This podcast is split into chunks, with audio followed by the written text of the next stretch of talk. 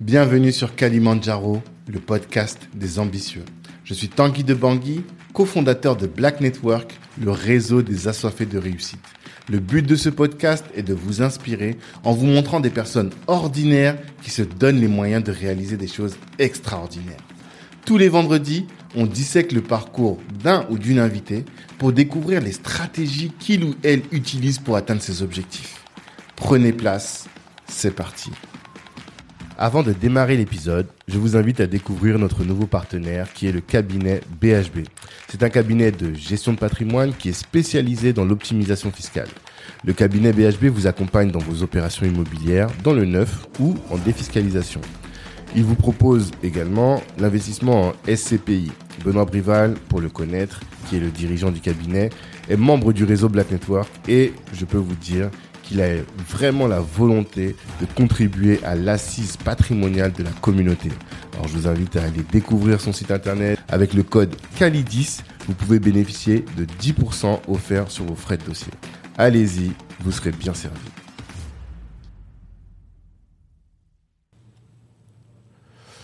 On est parti. Monsieur Dicom, bonjour. Salut. Ça va?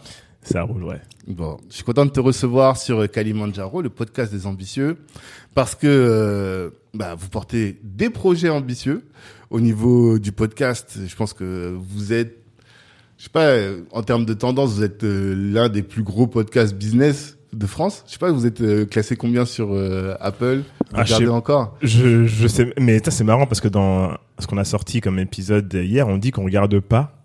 Vous regardez pas les On- stats en fait, on regarde pas parce que nous, on veut, euh, on veut vraiment sortir déjà notre centième épisode. Ah, d'accord. Euh, Vous avez pas fait 100 épisodes? en, en fait, on a sorti euh, plus de 100 épisodes en Ouais. tout, mais des épisodes Lucky Day avec invité, enfin avec ou sans invité, mais Lucky Day. Mhm. on- là, on en a 91. D'accord. Mais en tout, par exemple, on a fait euh, 160 épisodes, tu vois. Oui, c'est ça. Mais- euh, mais il y a eu plusieurs types d'épisodes. c'est ça, ouais, on différencie. Tu vois, on a, on a, on a des bonus, euh, on a Mm. des, euh, des focus qui sont Ouais. des épisodes de 15 minutes Mhm. qu'on qu'on ne met pas nous dans les épisodes euh, en Ouais. tant que. Lucky Day. Donc, euh, donc Mhm. voilà, on est. Mais euh, vous regardez pas les stats. Non, on regarde pas les stats. On, je sais pas, on doit être dans le dans le top 50. euh, En fait, ça- et ça, ça, comment dire, ça varie vachement aussi. Ouais. Il y a l'an dernier, je crois que j'avais regardé, on était dans le top euh, 20. Mhm. Après, euh, tu sors du top. euh, après, tu reviens. Donc, Ouais. euh, et en plus, t'as as Spotify qui est pas la même chose que euh, Apple Podcast. Apple Podcast, Ouais, qui n'est pas la même chose en fonction des catégories. Mhm. Euh, sur euh, sur euh, Spotify, je crois qu'on est dans une catégorie euh, hyper bizarre et j'arrive pas à, à en, À sortir. Ah. C'est euh, design d'intérieur, tu vois. Je, je, mais comment ça se fait qu'on est là-dedans, tu vois ce que je Ils ont vu créatif, ils ont dit ça. Ouais, tu vois. Et en fait, euh, j'arrive pas à, à nous retirer de là, tu vois. D'accord. Ok. Mais tu vois, il y a des trucs. euh, donc c'est pour ça que je préfère. euh, et puis même les stats de Spotify euh, à la fin de l'année là. ouais. J'y crois pas trop, tu vois. Oui, ça, je pense c'est beaucoup de marketing. Je suis assez d'accord avec ça. En tout cas, vous êtes un des gros podcasts euh, business de France. Ça, c'est connu. Euh, aussi, vous avez monté une belle boîte auparavant, Dear Mesli. Là, Ouais. maintenant, vous allez sur un nouvel, euh, une nouvelle aventure, Moonbite. Et je pense que euh, vous avez une expérience, vous, euh, êtes euh, des observateurs de l'écosystème entrepreneurial aussi. Donc, je pense que tous les, les, les, les informations, toutes les informations que vous avez recueillies pendant toute cette période d'observation, je pense qu'elles peuvent être utiles pour notre audience, à Ouais, mon grave. avis, véritablement. Et c'est de ça dont j'aimerais parler, de hum, vos skills, notamment pour les créatifs. Nous, dans la communauté, on a beaucoup de créatifs, je pense. Et je pense que c'est intéressant aussi d'avoir euh, votre retour sur le lien entre la créativité et le business. Ça, c'est des sujets que maintenant tu, tu dois maîtriser parfaitement. Donc, euh, on va parler de, de tout ça pendant ce podcast. Et la première question que je pose à tous mes invités, c'est celle de l'ambition. Le podcast s'appelle Kalimandjaro, comme Mhm. en référence au Kilimandjaro, qui est le plus, la plus haute montagne d'Afrique. Et avec cette idée qu'on cherche tous à gravir une montagne, on se construit euh, avec euh, en poursuivant ce qui nous dépasse. Mais toi, c'est quoi ton objectif à toi, Dicom? C'est quoi ce sommet-là que tu cherches à gravir et à atteindre? Euh, alors c'est une bonne question. Merci. Euh, Moi, je cherche la sérénité. Ok. Je cherche à pouvoir disposer de mon temps Mhm. comme je le souhaite, à, ouais, disposer de mon temps comme je le souhaite et la sérénité. Ça, c'est mon objectif euh, suprême. Ok. Donc, ensuite, comment y arriver Voilà, c'est ma question il, d'après. il, il faut faire un business plan et tous les chemins euh, euh, ne sont pas les mêmes, mais peuvent m'y emmener. Mhm. Euh, Il y a plusieurs trucs. Hein. Soit, euh, si tu veux de la sérénité d'esprit, euh, t'arrêtes l'entrepreneuriat. Voilà. Déjà. Parce que j'allais te poser la question. Le lien entre entrepreneuriat et sérénité, c'est. Ça, ça va dépendre. Ça va dépendre. Hein. Euh, ça peut être, euh, tu, tu casses la banque. Euh, et après euh, t'arrêtes tout et après tu vas vivre ailleurs tu vois tu fais ton truc tu construis Mhm. ta famille tu fais tes trucs euh, tu vas tu et puis aussi ce qui peut apporter de la sérénité d'esprit en tout cas un, un sentiment de de euh, d'accomplissement c'est d'aider les autres Mhm. sans forcément avoir un, un, un but pécunier, tu vois. Tu, tu vois souvent des, des milliardaires euh, qui après expliquent que euh, ce qui leur ce qui leur fait le plus plaisir et ce qui les ce qui les ce qui les impacte le plus en tant que personne, Mhm. c'est tout ce qui est euh, du de l'ordre du bénévolat ou euh, le fait Mhm. d'aider des gens sans sans jamais avoir un objectif euh, financier derrière, tu vois. Donc euh, mais ouais, moi ça serait euh, la sérénité d'esprit Mhm. euh, parce que être serein d'esprit, ça t'évite plein de maladies, dont Oui, les cancers et tout ça, tu vois. Ouais, ouais. Et euh, pouvoir disposer de mon temps, euh, idéalement. Euh, Donc, euh, comment y arriver euh, Je sais pas forcément, Mhm. mais ce à quoi je travaille, c'est euh, euh, créer euh, du des entreprises qui pourront me le permettre. Mhm. Tu vois. Et la question, c'est à quel moment est-ce que tu considéreras que là, ça y est, je suis ser- serein d'esprit? Bah, Est-ce que tu as des KPI pour dire, Non. bon, voilà, quand j'ai atteint ça, là Non, mais en vrai, mais en vrai, c'est c'est un peu tous les jours, tu vois. C'est c'est un truc sur lequel euh, j'essaie de travailler au quotidien. Mhm. C'est euh, en fait, c'est se dire euh, chaque jour, peu importe les merdes qu'il peut y avoir, il y a un moment où tu peux. en fait, ce que j'ai appris ces dernières années, c'est en fait avoir ce qui est ce qui fait qu'on est heureux d'être en vie chaque jour. Mhm. plutôt que de, que de me donner un objectif. Parce que si je me dis à chaque fois ah quand j'aurai ça ah ça sera bien. C'est Mm. jamais c'est jamais Mhm. jamais euh, euh, le vrai objectif. D'accord. ah quand j'aurai ça ça sera bien. Avec euh, dire musli ou avec tous les trucs qu'on qu'on accomplit. Quand on aura un tel dans le podcast ça sera bien. Et après tu veux toujours plus tu veux toujours plus tu veux toujours plus. Et donc je préfère me dire en tout cas essayer de me dire chaque jour faire quelque chose qui me qui m'aide à être serein Mhm. plutôt que euh, me dire euh, ah quand j'aurai ça c'est comme quand on dit euh, ah quand je gagnerai à l'euro million Mhm. ah on sera bien je vais acheter une maison pour ma mère machin je vais aller construire un château au pays Mhm. machin mais les chances pour que tu deviennes millionnaire grâce à l'euro million sont beaucoup plus infimes que les chances de devenir millionnaire grâce à ta start-up ou, euh, Ouais. ou, ou en vendant du pain quoi tu vois ce que je veux dire Totalement. Totalement. donc, donc je, je préfère me, me dire quel step je peux euh, faire chaque jour pour me ramener euh, plus proche de mon objectif. Mhm. Et ça passe par déjà apprécier le chaque jour et le moment présent. Euh, même si des fois c'est hyper dur parce que tu es dans le jus. Mhm. Moi, je peux facilement me laisser euh, prendre par le jus, tu vois. euh. Et, euh, et voilà, j'essaye de, de recalibrer un petit peu mes, mes j'allais dire, je sais pas, c'est ce paradigme du monde des startups, etc. Du euh, quand on va faire ça, Mhm. quand on aura ça, on aura tout réussi, alors qu'on sait très bien que même quand tu arrives à un certain niveau, tu veux toujours plus Mhm.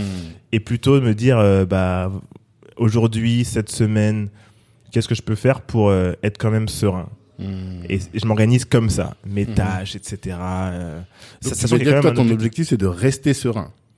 c'est de rester serein Ouais. C'est Ouais. pas d'atteindre un niveau de sérénité.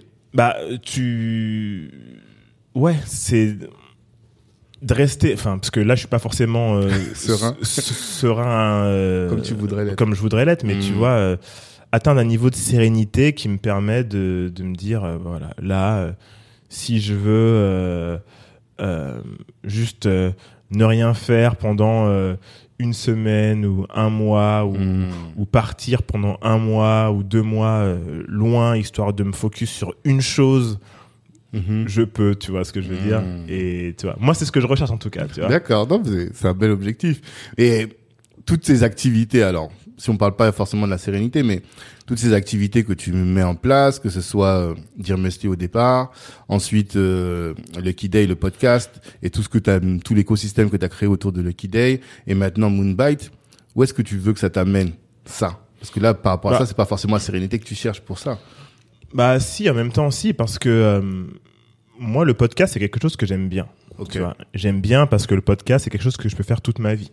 Hmm. Si tu regardes les les late shows ou tous ces ces euh, ces trucs à la télévision où les mecs ils ont commencé, ils avaient euh, la trentaine, Mhm. ils ont 60 piges, ils sont toujours à la télévision à présenter leur émission, tu vois ce que je veux dire? totalement. Le podcast, en tout cas le podcast d'interview ou de conversation, Mhm. c'est le type de contenu ou d'émission qui peut que tu peux faire toute ta vie. Ouais, je suis d'accord. Tu vois ce que je veux Non, dire? totalement. Et contrairement à euh, aux certains podcasts euh, euh, qui peuvent être très sur le moment ou etc. Mhm. C'est des trucs où tu peux vite te fatiguer, mais interviewer des gens, Mhm. faire évoluer ton podcast dans une direction ou dans une autre, Mhm. être assis sur un canapé, interviewer des gens ou discuter avec ou même toi-même faire des, des des comment dire des épisodes où tu parles tout seul Mhm. d'une situation que tu as vécue, Mhm. tu peux le faire pendant tellement longtemps, tu vois. Mhm. Et en fait, euh, je pense que pour moi le futur du mais c'est déjà en train de se passer hein, mais euh, les les podcasts en tout cas les émissions de télé euh, d'interview vont vont passer en podcast. Ok. Euh, tu vois, ne serait-ce que le truc du dimanche sur France 2 avec Drucker là. Ok. Tu vois, Je vois ce que c'est. je connais pas dimanche, mais un truc comme ça. Mhm. Ça, ils peuvent le passer en podcast. Tu vois, je sais même pas si ça existe en podcast, mais c'est Mm. des interviews Ouais, ouais. de gens. Et en fait, euh, Mm. il faut juste que les gens soient habitués à ça. Mais pour moi, c'est euh, c'est quelque chose qui est quand même apaisant. Tu Mm. discutes avec des gens, quoi. Tu vois, il y a Ouais, rien non, de ouf. clair. Donc euh, à ça, partir du moment où t'aimes discuter dans la vie, bah, tu peux le faire. exactement, euh, exactement. discussions intéressantes, tu peux Si le faire. apporté de la valeur. Et, euh, et par rapport aux, aux boîtes concrets, c'est aussi euh, c'est aussi du kiff, tu vois. Tu crées de la tu crées de la valeur, tu crées aussi euh, du du. Moi, j'adore créer des produits. J- J'aime bien créer des produits physiques, Mhm. euh, des produits digitaux aussi, mais euh, des produits physiques, des Mhm. produits consumeurs pour un, pour le consommateur. D'accord. C'est ce que j'aime faire, tu vois. Ok. Pourquoi? Euh, Qu'est-ce qu'il y a de de si intéressant dans le produit?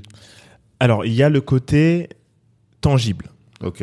un produit food, un produit que tu manges, tu vois. Mhm. Euh, un produit, euh, par exemple, tu fais des, des gourdes qui, se, qui, qui assainissent l'eau directement, tu as Mhm. une, une vraie valeur et c'est un produit physique, tu vois. Mhm. Si demain, euh, Internet, on a une météorite qui, qui nique Internet, c'est quoi Il reste quoi? Ouais. Est-ce veut- enfin, est-ce que c'est Internet qui te fait manger des trucs euh, Tu vois ce que je veux dire Mhm. Tout de suite, si s'il y a plus Internet, hein. Ouais, ouais, ouais. En fait, on, on- en fait, on mange rien dans le digital. Quand tu regardes Web 3, etc., qu'ils ont créé, ils ont créé des restaurants dans le Web 3, bien évidemment. À un moment, les gens se sont dit, mais je vais pas manger dans le Web 3. Tu vois ce que je veux dire Qu'est-ce qui remplit mon frigo? Qu'est-ce que si jamais, euh, imaginons, il y a un mec qui a une marque de de crackers. Ouais. Si jamais il y a la guerre Mhm. Et qu'il y a rien à manger, les crackers, c'est des produits qui sont secs, qui Mhm. peuvent se conserver longtemps Mhm. et qui ont un réel apport. euh, tu vois ce que je veux dire? Ouais. et, donc, et donc là, je te prends un extrême, euh, no- notamment ceux qui font de la, de la nourriture pour l'armée. Mhm. C'est un vrai marché parce que c'est des produits qui sont lyophilisés et ou secs, qui sont prêts à consommer directement. Et il y a y, y un vrai apport. Tu vois ce que je veux dire? D'accord. Euh, Mais tout ça pour dire que j'aime bien tout ce qui est euh, Concret presque, j'ai envie de dire. euh, Matériel. J'aime bien ce qui est tangible euh, physiquement. Ok. J'aime bien. J'aime bien, c'est un de mes kiffs, j'aime bien la j'aime bien la food et j'aime bien ce qu'on appelle la novel food. Novel Mhm. food, c'est euh, ce qu'on faisait avec Dire Musli par exemple euh, euh, mettre des pas, pas forcément les super aliments mais on voulait vraiment aller loin dans la- l'alicament. Donc l'aliment euh, qui te qui est bon mais qui t'apporte aussi des choses euh, Ouais. dans ton corps, tu vois. Soit LC, LC, quoi. Healthy mais par exemple qui te booste pour de vrai, tu vois. D'accord. On aime bien, on aime bien ce, ce pan-là de l'entrepreneuriat, entre autres, tu vois. D'accord. Et alors, justement, on va commencer par celui-là, parce que c'est celle qui vous a fait connaître finalement aux yeux du grand public, qui est Dear Mesli. Ouais. Euh, pour ceux qui ne connaissaient pas, est-ce que tu peux expliquer un peu euh, le Dear concept Ouais, Dear Mesli. Ouais, alors Dear Musli, c'est euh, une ce qu'on appelait à l'époque une food tech, mais en fait c'est euh, c'est une boîte qui faisait euh, des céréales sur mesure, du muesli sur mesure. Donc le Mhm. muesli euh, et le granola. Granola, par exemple, c'est des flocons d'avoine avec un liant qu'on va appeler, euh, c'est un liant hein, avec du miel euh, ou euh, ou euh, sirop d'érable, etc. Mhm. euh, qui est passé au four et qui est mélangé avec des fruits secs Ouais. et des noix Mhm. euh, pour en gros euh, te tenir au corps au moment où du petit déjeuner. Et, euh, Mm. et ce qui est bien avec le flocon d'avoine, c'est que ça te tient vraiment au corps. Tu vois. Ouais, Donc euh, on a créé cette marque là en 2014. c'est ça. Vous sortiez d'école, vous étiez encore euh, à Abercrombie, Ouais, on était encore à Abercrombie. euh, donc encore à l'école. Moi, j'ai fini l'éc- l'école en 2012. En D'accord. 2012, donc c'est pas très longtemps après, Mm. mais euh, mais euh, on a créé ça et euh, on s'est lancé dès 2014 jusqu'à la toute fin 2019. Hmm. Toute fin 2019, ouais. D'accord.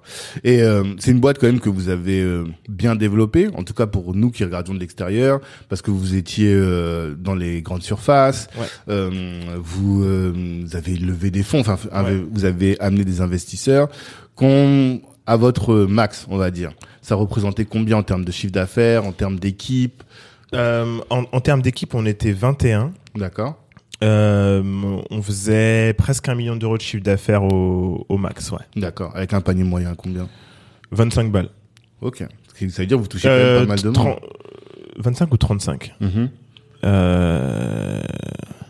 Je crois que c'était 35. 35 35. ouais. Et quand tu dis euh, food tech, quelle était la partie C'est parce que il y avait une plateforme sur laquelle vous En, disiez les. en fait, la partie tech, c'est qu'on a créé un algorithme qui euh, permettait aux gens de venir sur le site Mhm. et de remplir euh, un questionnaire avec leurs euh, préférences en termes de goût, leurs habitudes alimentaires Mhm. et tout ce qui était au niveau de leur nutrition. Tu vois, Mhm. allergies, etc. Et en fait, l'algorithme allait créer un, une recette spécialement faite pour eux en fonction de leurs objectifs aussi. Euh, par exemple, si la personne dit qu'elle doit cou- courir un, un marathon, mais qu'elle est allergique à ci, elle est diabétique, etc., Mhm. l'algo va tout prendre en compte. Il va chercher parmi nos, nos 120 ingrédients Mhm. et en fait va prendre la meilleure combinaison Mhm. que la personne recevra directement chez elle. Mhm. Tu vois. Et en fait, la personne elle recevait des packs. Mhm. Tu vois, je crois que c'était euh, des packs de deux. D'accord. deux fois 500 ou 600 grammes. Mhm. Et euh, donc, elle avait un kilo par mois Mhm. de la recette qui était euh, parfaitement la plus pertinente pour sa, ses objectifs et aussi pour sa masse, enfin son, son sa nutrition. quoi. Ouais. Ouais, exactement. Donc, c'était ça. Et ça, Ah. c'était c'était la partie tech. D'accord. Ouais. Mais ça, c'est une... enfin, vous avez beaucoup évolué parce qu'au début, moi, j'avais pas suivi cette première part, cette deuxième partie-là. Au départ, c'était pas ça. Au départ, c'était vous-même qui qui vendiez des euh, Alors, le vos tout- propres recettes. Le tout début, c'était ça. Ok. Le tout début, c'était en fait, on avait créé euh, ce, ce ce petit euh, ce petit mixeur Mhm. online où les gens choisissaient euh, leur base Voilà. de céréales. Ensuite, ils choisissaient euh, leurs noix, après leurs fruits secs, Mhm. et après leurs euh, comment dire les les petits extras. Ouais, d'accord. Et après, donc c'est eux qui choisissaient et on leur envoyait. D'accord. Ça, ça c'était le, Ça, le- c'est la base. la base. Mm. Euh, on a ajouté aussi en se rendant compte auprès de nos amis que ce qu'ils voulaient c'était ce que nous on leur proposait, Mhm. Donc, un truc recettes. créé par nous. Mhm. Euh, donc on a mis l'accent sur ça aussi, parce que Mhm. ça, ça scale aussi plus vite. Hein, quand tu as un truc à faire une fois et tu le balances fois 10 000 personnes. Euh, mais euh, le mixeur était bel et bien là. Et donc c'était plus, on demandait aux gens de choisir ce qu'ils voulaient. Une chose qu'on a appris, c'est que des fois, trop de choix, tu le choix. Mhm. Donc, si tu proposes une infinité de combinaisons possibles, la personne va dire, ah, ah, ah, je sais pas, bah, je vais prendre le truc qui est déjà fait. Mais ce qui est bien quand tu proposes une infinité de choix, tu as de la data parce que tu as euh, 20 personnes, 30 personnes, 50 personnes, 500 personnes qui passent à travers ce, ce, ce mixeur Mhm. et du coup, tu as une tendance. Tu, Mhm. tu te dis, OK, 60% des gens ont commandé à peu près ça, et ben on le sort en produit fini directement. Mhm. Et ça, on sait qu'on pourra le sortir en magasin.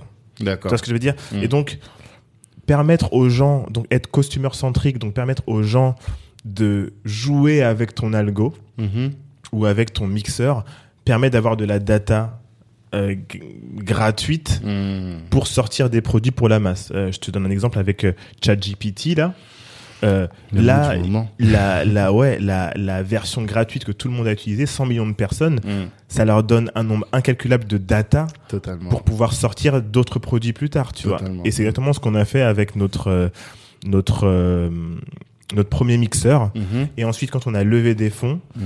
on a fait un mixeur encore plus intelligent où on demandait pas forcément l'avis des gens, mais on leur Les demandait de remplir en fait qui ils étaient Mhm. Pour pouvoir leur proposer euh, des, des recettes sur mesure. Et quand vous alliez, quand vous avez été distribué, par exemple, chez Monoprix, si mes souvenirs sont bons, Ouais. là, par contre, Monoprix, plus- Franprix et d'autres. ouais. voilà, là, c'est plus des produits finis que Produits vous avez finis. déjà. Ouais. Les gens, ils, ven- ils avaient pas assemblé leurs céréales. Non, produits finis, ouais. D'accord. Marque de céréales, euh, produits finis, brand, euh, etc. Ouais. Mhm. Ouais, on va parler de la brand parce que pour moi, je vous identifie comme les gens de la brand quand même. Hmm. De euh, la capacité, vous avez une capacité un peu plus poussée, je pense, que les autres, en tout cas des skills particulières sur euh, comment faire une belle marque. Et c'est peut-être pour ça aussi que vous êtes consommateurs. Vous êtes très, très tourné vers euh, le B2C parce que euh, ils sont plus sensibles. Enfin, les les business B2C sont plus sensibles aux marques et aux belles marques, aux belles images, aux belles couleurs. C'est ça? Euh, ouais, il y a un peu de ça. C'est, euh, on aime bien créer des produits ou des marques en général Ouais. Auxquels les gens seront pas indifférents. C'est ça. C'est ça le but, tu Mhm. vois. Euh, on veut, ouais, moi j'aime bien marquer les gens avec euh, euh, que ce soit un design, une façon de faire les choses, Mhm. euh, une façon de, de communiquer ou de partager quelque chose, tu vois, c'est vraiment euh, moi ce qui me fait kiffer en, Mhm. en, en, en général, ouais. Ça, on va en parler. Et peut-être on va voir si c'est toi. Ça fait qu'est-ce qui te fait kiffer toi précisément Ouais. par rapport aux autres? Ça aussi, c'est quelque chose que je voulais aborder par la suite. Ouais. Mais on va rester sur euh, Dire Merci d'abord. Euh, comment cette boîte a évolué? Là, tu as expliqué un peu comment vous étiez au, au, au max. Qu'est-ce qui fait que vous avez quitté, enfin, que la boîte a cessé, tout ça? Alors c'est très simple. Euh, la raison pour laquelle on a arrêté de dire Musli, c'est que on a levé des fonds, Mhm. on, on lève 600 000, euh, et en fait, au lieu de se, de continuer à se concentrer aussi sur la distribution, Mhm. on décide de se dire, ok, maintenant on se focus que sur la tech. Et ça, c'est une erreur que beaucoup de d'entrepreneurs peuvent faire. Mhm. Euh, c'est de se concentrer trop sur la tech plutôt que sur l'acquisition.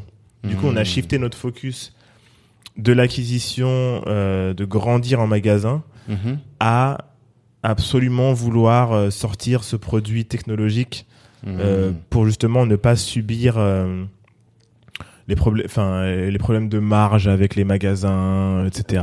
Parce qu'il y a plusieurs, il y a plusieurs intermédiaires et du coup on s'est Mhm. dit avec ça, si on le sort bien, euh, déjà on aura une technologie qu'on pourra revendre Mhm. euh, et en plus on on est direct to consumer et on le reste.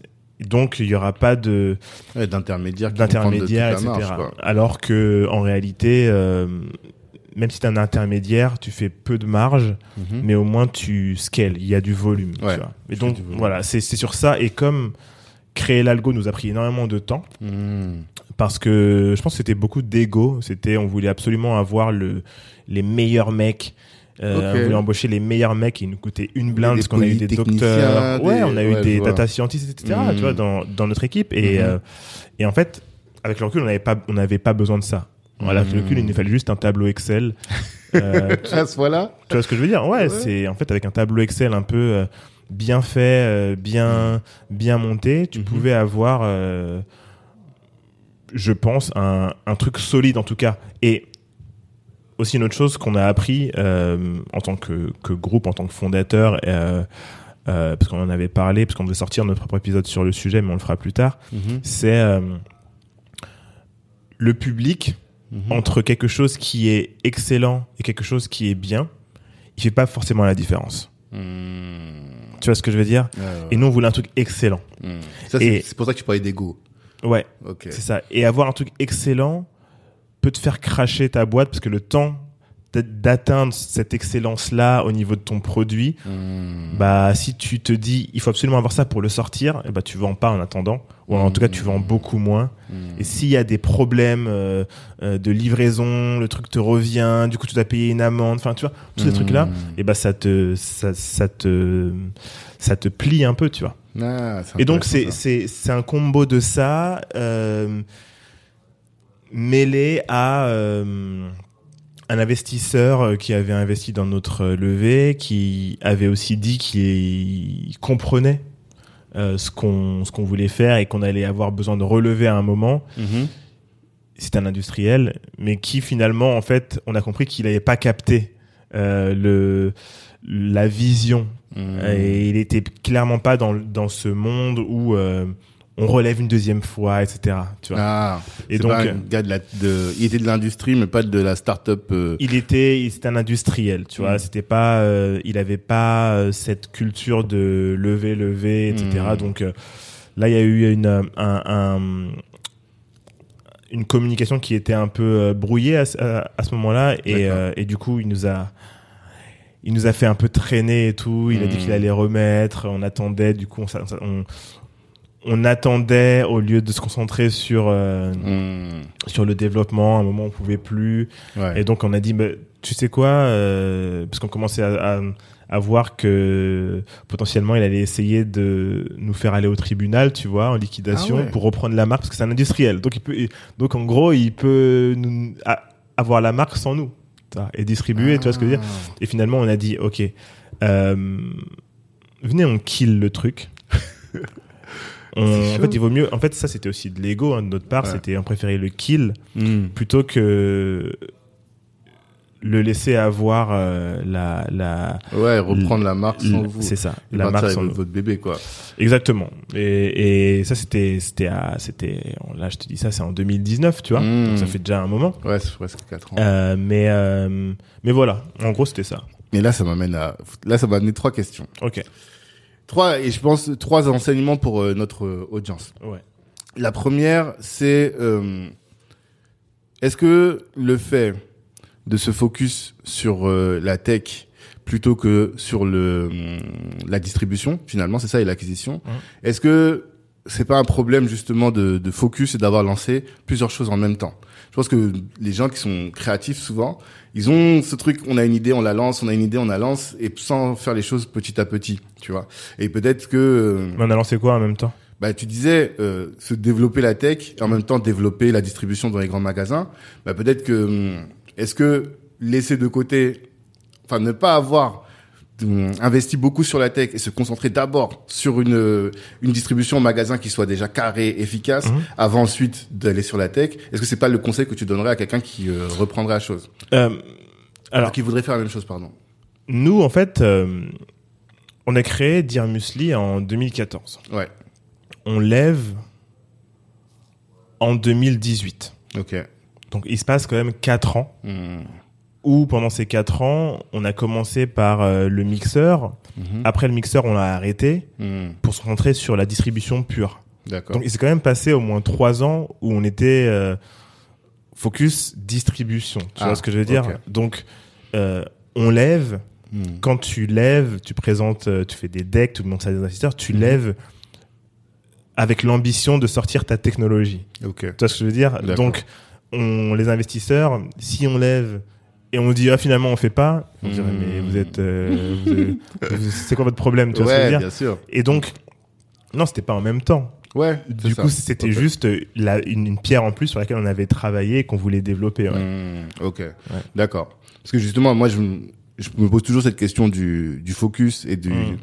de l'impact que peut avoir le manque de focus dans nos business. C'est pour sûr. ça que je voulais te poser la question et voir un peu quel a été ton retour par rapport pour notre audience. Alors, ce que tu dis, toi, c'est que finalement, vos process étaient déjà carrés au niveau de la distribution. Ouais. Et mais quand vous êtes lancé sur dans la tech, sur la tech. Ouais. Mais alors, voilà, comment est-ce que tu expliques que vous n'ayez pas pu faire les deux, tu vois? Parce que 600 000 euros, c'est pas assez. Ah, c'est ça. ok, d'accord. Parce que c'est pas Ça. assez. Ça coûte un, un, un, un fric énorme de. En tout cas, on a dépensé un, un, un fric énorme dans, euh, dans la R&D. Hmm. Et euh, quand tu veux faire un truc, euh, en fait, on aurait pu euh, bricoler quelque chose, dépenser Ouais. beaucoup moins d'argent, mais on a voulu aller, euh, comme on dit, full blast, tu vois, sur la R&D. Et on aurait, on aurait pu faire autrement, D'accord. tu vois. Ok. Ça, c'était la première. La seconde, la deuxième, c'est par rapport aux, bah, aux relations avec les investisseurs, finalement. Qu'est-ce que vous auriez pu faire pour euh, prévenir ce genre de difficultés Ce qu'on a fait, euh, prévenir, tu vois. C'est-à-dire prévenir, dire euh, en amont, ah là on sent que on va arriver, on, on va être short en trésorerie Mhm. à partir de temps.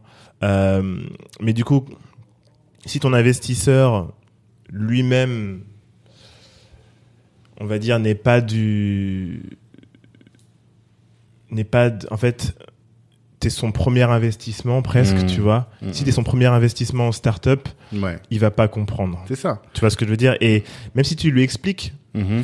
euh, parce qu'on y était presque, hein, on était à, à bah, on était à un jour de, Mhm. parce que je suis pas allé dans, dans le détail, mais on était à un jour de, de la validation du, de la,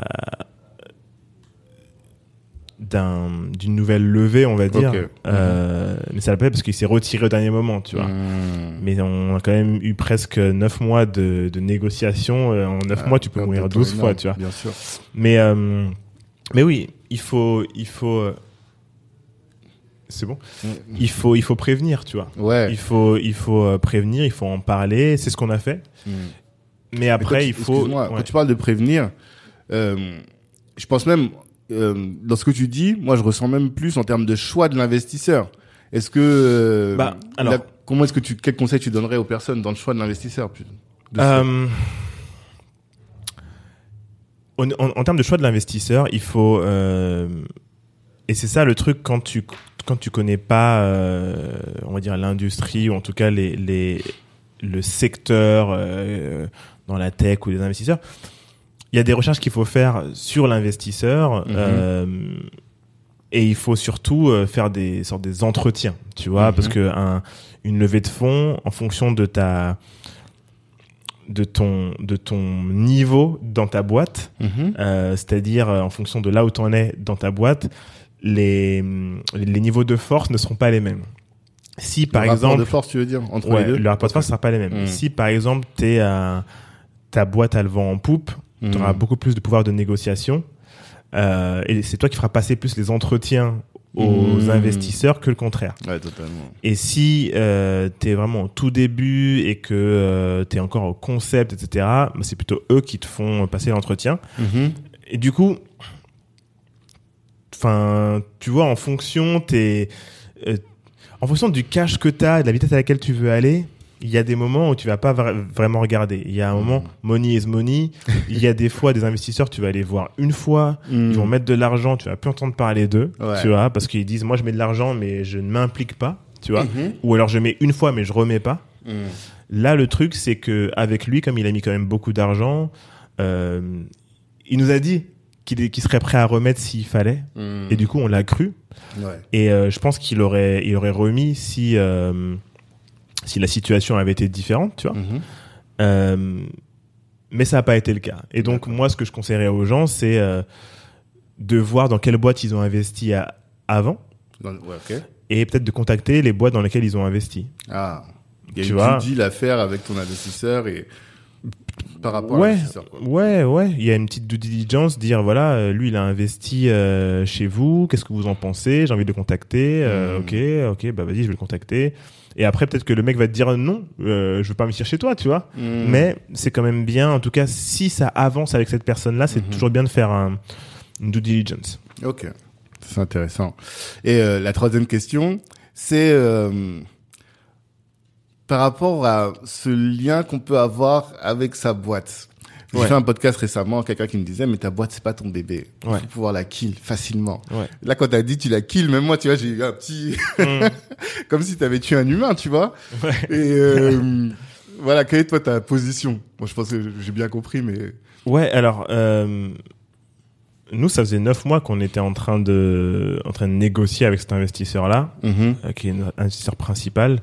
Mm. Au bout d'un moment, tu te détaches de ton, de ton bébé Mm.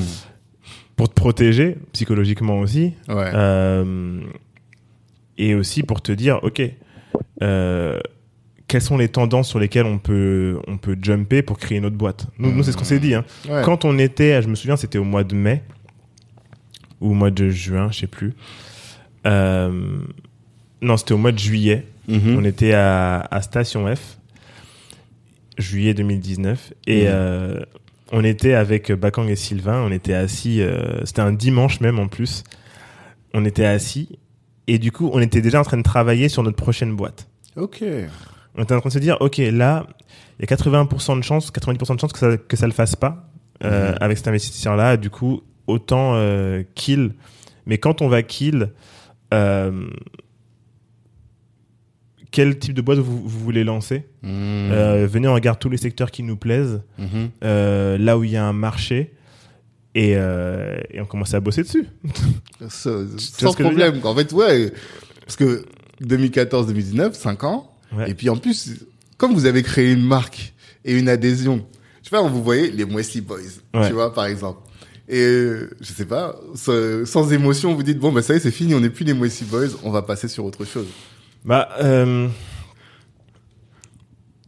c'est pas sans émotion parce qu'il a quand même, euh, c'est quand même neuf mois de euh, de travail et de, on va dire, d'effritement. Mhm. Tu vois, de de, on va dire, de la confiance qu'on avait en, en cette personne et Mhm. aussi de, ouais, d'éloignement de ce bébé-là parce que justement, il y a des fois, pour que ça fasse moins mal, Mhm. il faut s'en éloigner euh, au fur et à mesure pour pouvoir jumper au prochain truc. Après, euh, par exemple, le podcast, Mhm. euh, le mec il nous a dit le nom final, je crois, au, au mois d'août. Mhm. Mais au mois d'août, on tournait déjà les épisodes, les épisodes de podcast. Tu vois ce que je veux dire? On, déjà était déjà, on était déjà dans Mhm. un autre truc. Tu vois ce que je veux dire? Mhm. euh, mais après, le côté Musli Boys, ça, c'est un, un, un, un truc qui nous a suivis parce que bah, le podcast, on, était les trois aussi, tu Mhm. vois. euh, là, euh, je pense que ça, ça commence à. On commence à avoir une individuation aussi. euh, et le fait qu'on soit frères, Mhm. tu vois, il y a aussi ce truc, les bakang, les, tu vois. et- Mhm. Et, moi, ce que je veux, c'est que. Bah, moi, je suis Dicom.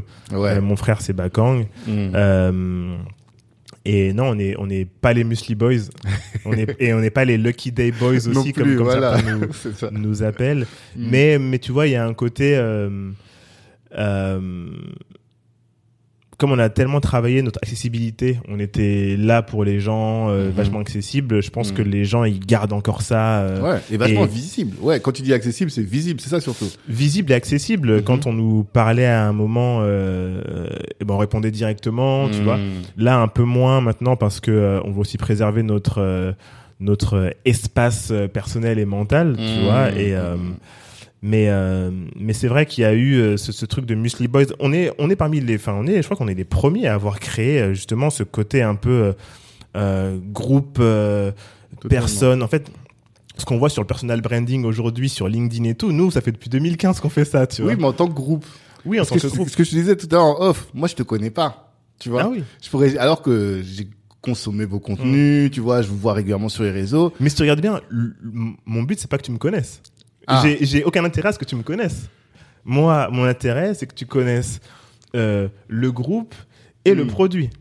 Oui, mais l'individuation dont tu parlais tout à l'heure, elle, a- elle peut être intéressante aussi, elle peut être pertinente. Elle est intéressante parce que euh, on a d'autres choses à vendre.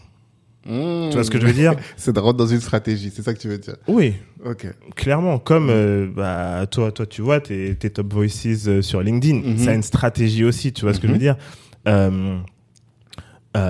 La façon, là, c'est intéressant. Je disais parce que là où tout le monde maintenant veut être influenceur euh, LinkedIn ou autre machin, Mhm. moi je m'en écarte un petit peu. D'accord. Tu vois ce que je veux dire? Mhm. Parce que euh, c'est quand même un engrenage.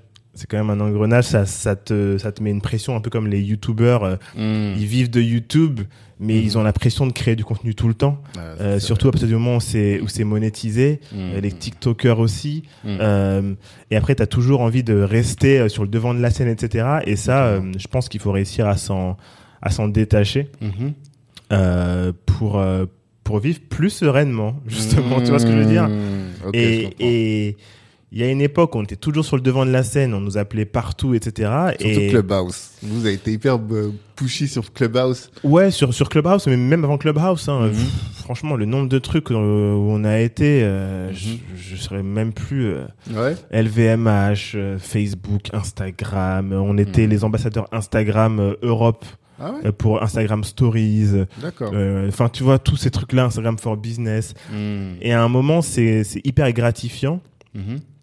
Mais euh, je me dis des fois, euh, en fonction, hein, je me dis, c'est quand même cool en fait de d'être dans son coin, Mm. faire son truc, laisser son produit vivre Mhm. et euh, que les gens aiment ton produit Mm. euh, plus que toi. Alors ça, ça pose une question à laquelle moi j'ai pas de réponse aujourd'hui. C'est euh, avec euh, mon gars Valdi, je sais pas si tu vois qui c'est.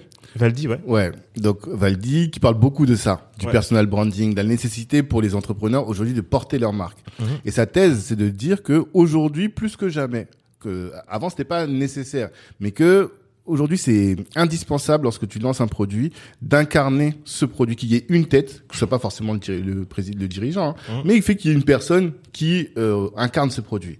Quelle est toi ta, ta pensée par rapport à ta doctrine sur ce sujet? Alors moi, je suis assez d'accord Mhm. sur le fait qu'il faut qu'il y ait une.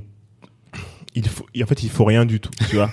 mais mais mieux, euh, mais euh, il y a un avantage Ok. au fait que le produit soit humanisé. Mhm. Euh, c'est pas obligé d'être le fondateur. Mhm. Ça, ça peut être la la stagiaire ou euh, le mec qui est euh, du marketing, Mhm. peu importe. Tu vois ce que je veux dire? Mais c'est toujours bien de mettre de l'humain, surtout avec les réseaux sociaux. Le fondateur doit aussi pouvoir être convaincu de son produit, tu vois, de, de, de l'impact de, de son produit, en tout cas de la valeur de, de son produit. Moi, je trouve que c'est hyper important. Mhm. Après, euh, là, par exemple, la trend là sur Insta, sur euh, sur LinkedIn, de faire euh, un post par jour, euh, machin, pour raconter de la merde et tout. euh, Enfin, tu, tu vois ce que je veux dire? Moi, ça me, Mhm. je, je je veux tirer sur personne et je ne juge personne, mais en tout cas, ce qui est intéressant, c'est que les gens le font. Et c'est, et c'est pour ça que je trouve ça intéressant Mhm. c'est que les gens le font pour drive, pour créer du business. Ouais. Si c'est pas pour créer du business, pour moi, ça sert à rien. Mhm. Et toi, en fait, c'est, vraiment ça. Mhm. Euh, ça. Si c'est pas pour créer du business, ça sert à rien de le faire. Mhm. Euh, surtout qu'on est sur LinkedIn, on n'est pas sur n'importe quel euh, truc. Donc, euh, je rétropédale un petit peu, mais je suis pour la création de contenu. Euh, nous, on va, là, on en a, on en a tourné pas mal, euh, ne serait-ce que pour notre campagne de crowdfunding pour Moonbite qu'on va sortir, etc. Mhm.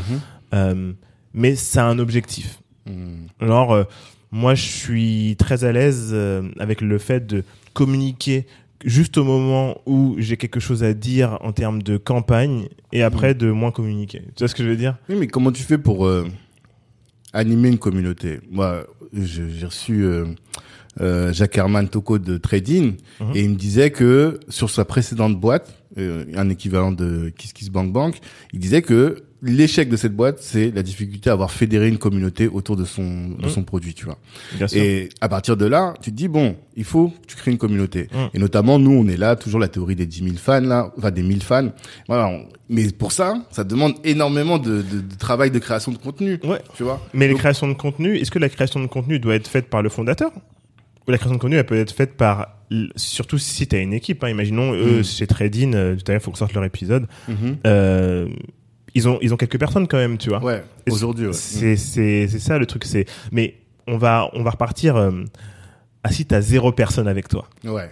Si t'as zéro personne avec toi et que tu veux euh, euh, construire une communauté, oui, Mhm. il faut euh, te mettre en avant, pas à outrance non plus, parce que du coup, ça peut faire euh, l'effet inverse qui est, mais eh, tu passes tout ton temps à être sur Instagram, machin. Est-ce que tu, est-ce que tu travailles, tu vois ce que je veux dire ça. Faut faire attention aussi vrai que à quand ça. tu fais tu vois. beaucoup de contenu, tu bosses pas beaucoup. C'est ça. En fait. Mm. il faut, il faut faire attention à ça. Euh, ce qui peut être intéressant euh, pour les, pour ceux qui nous écoutent, c'est le batching.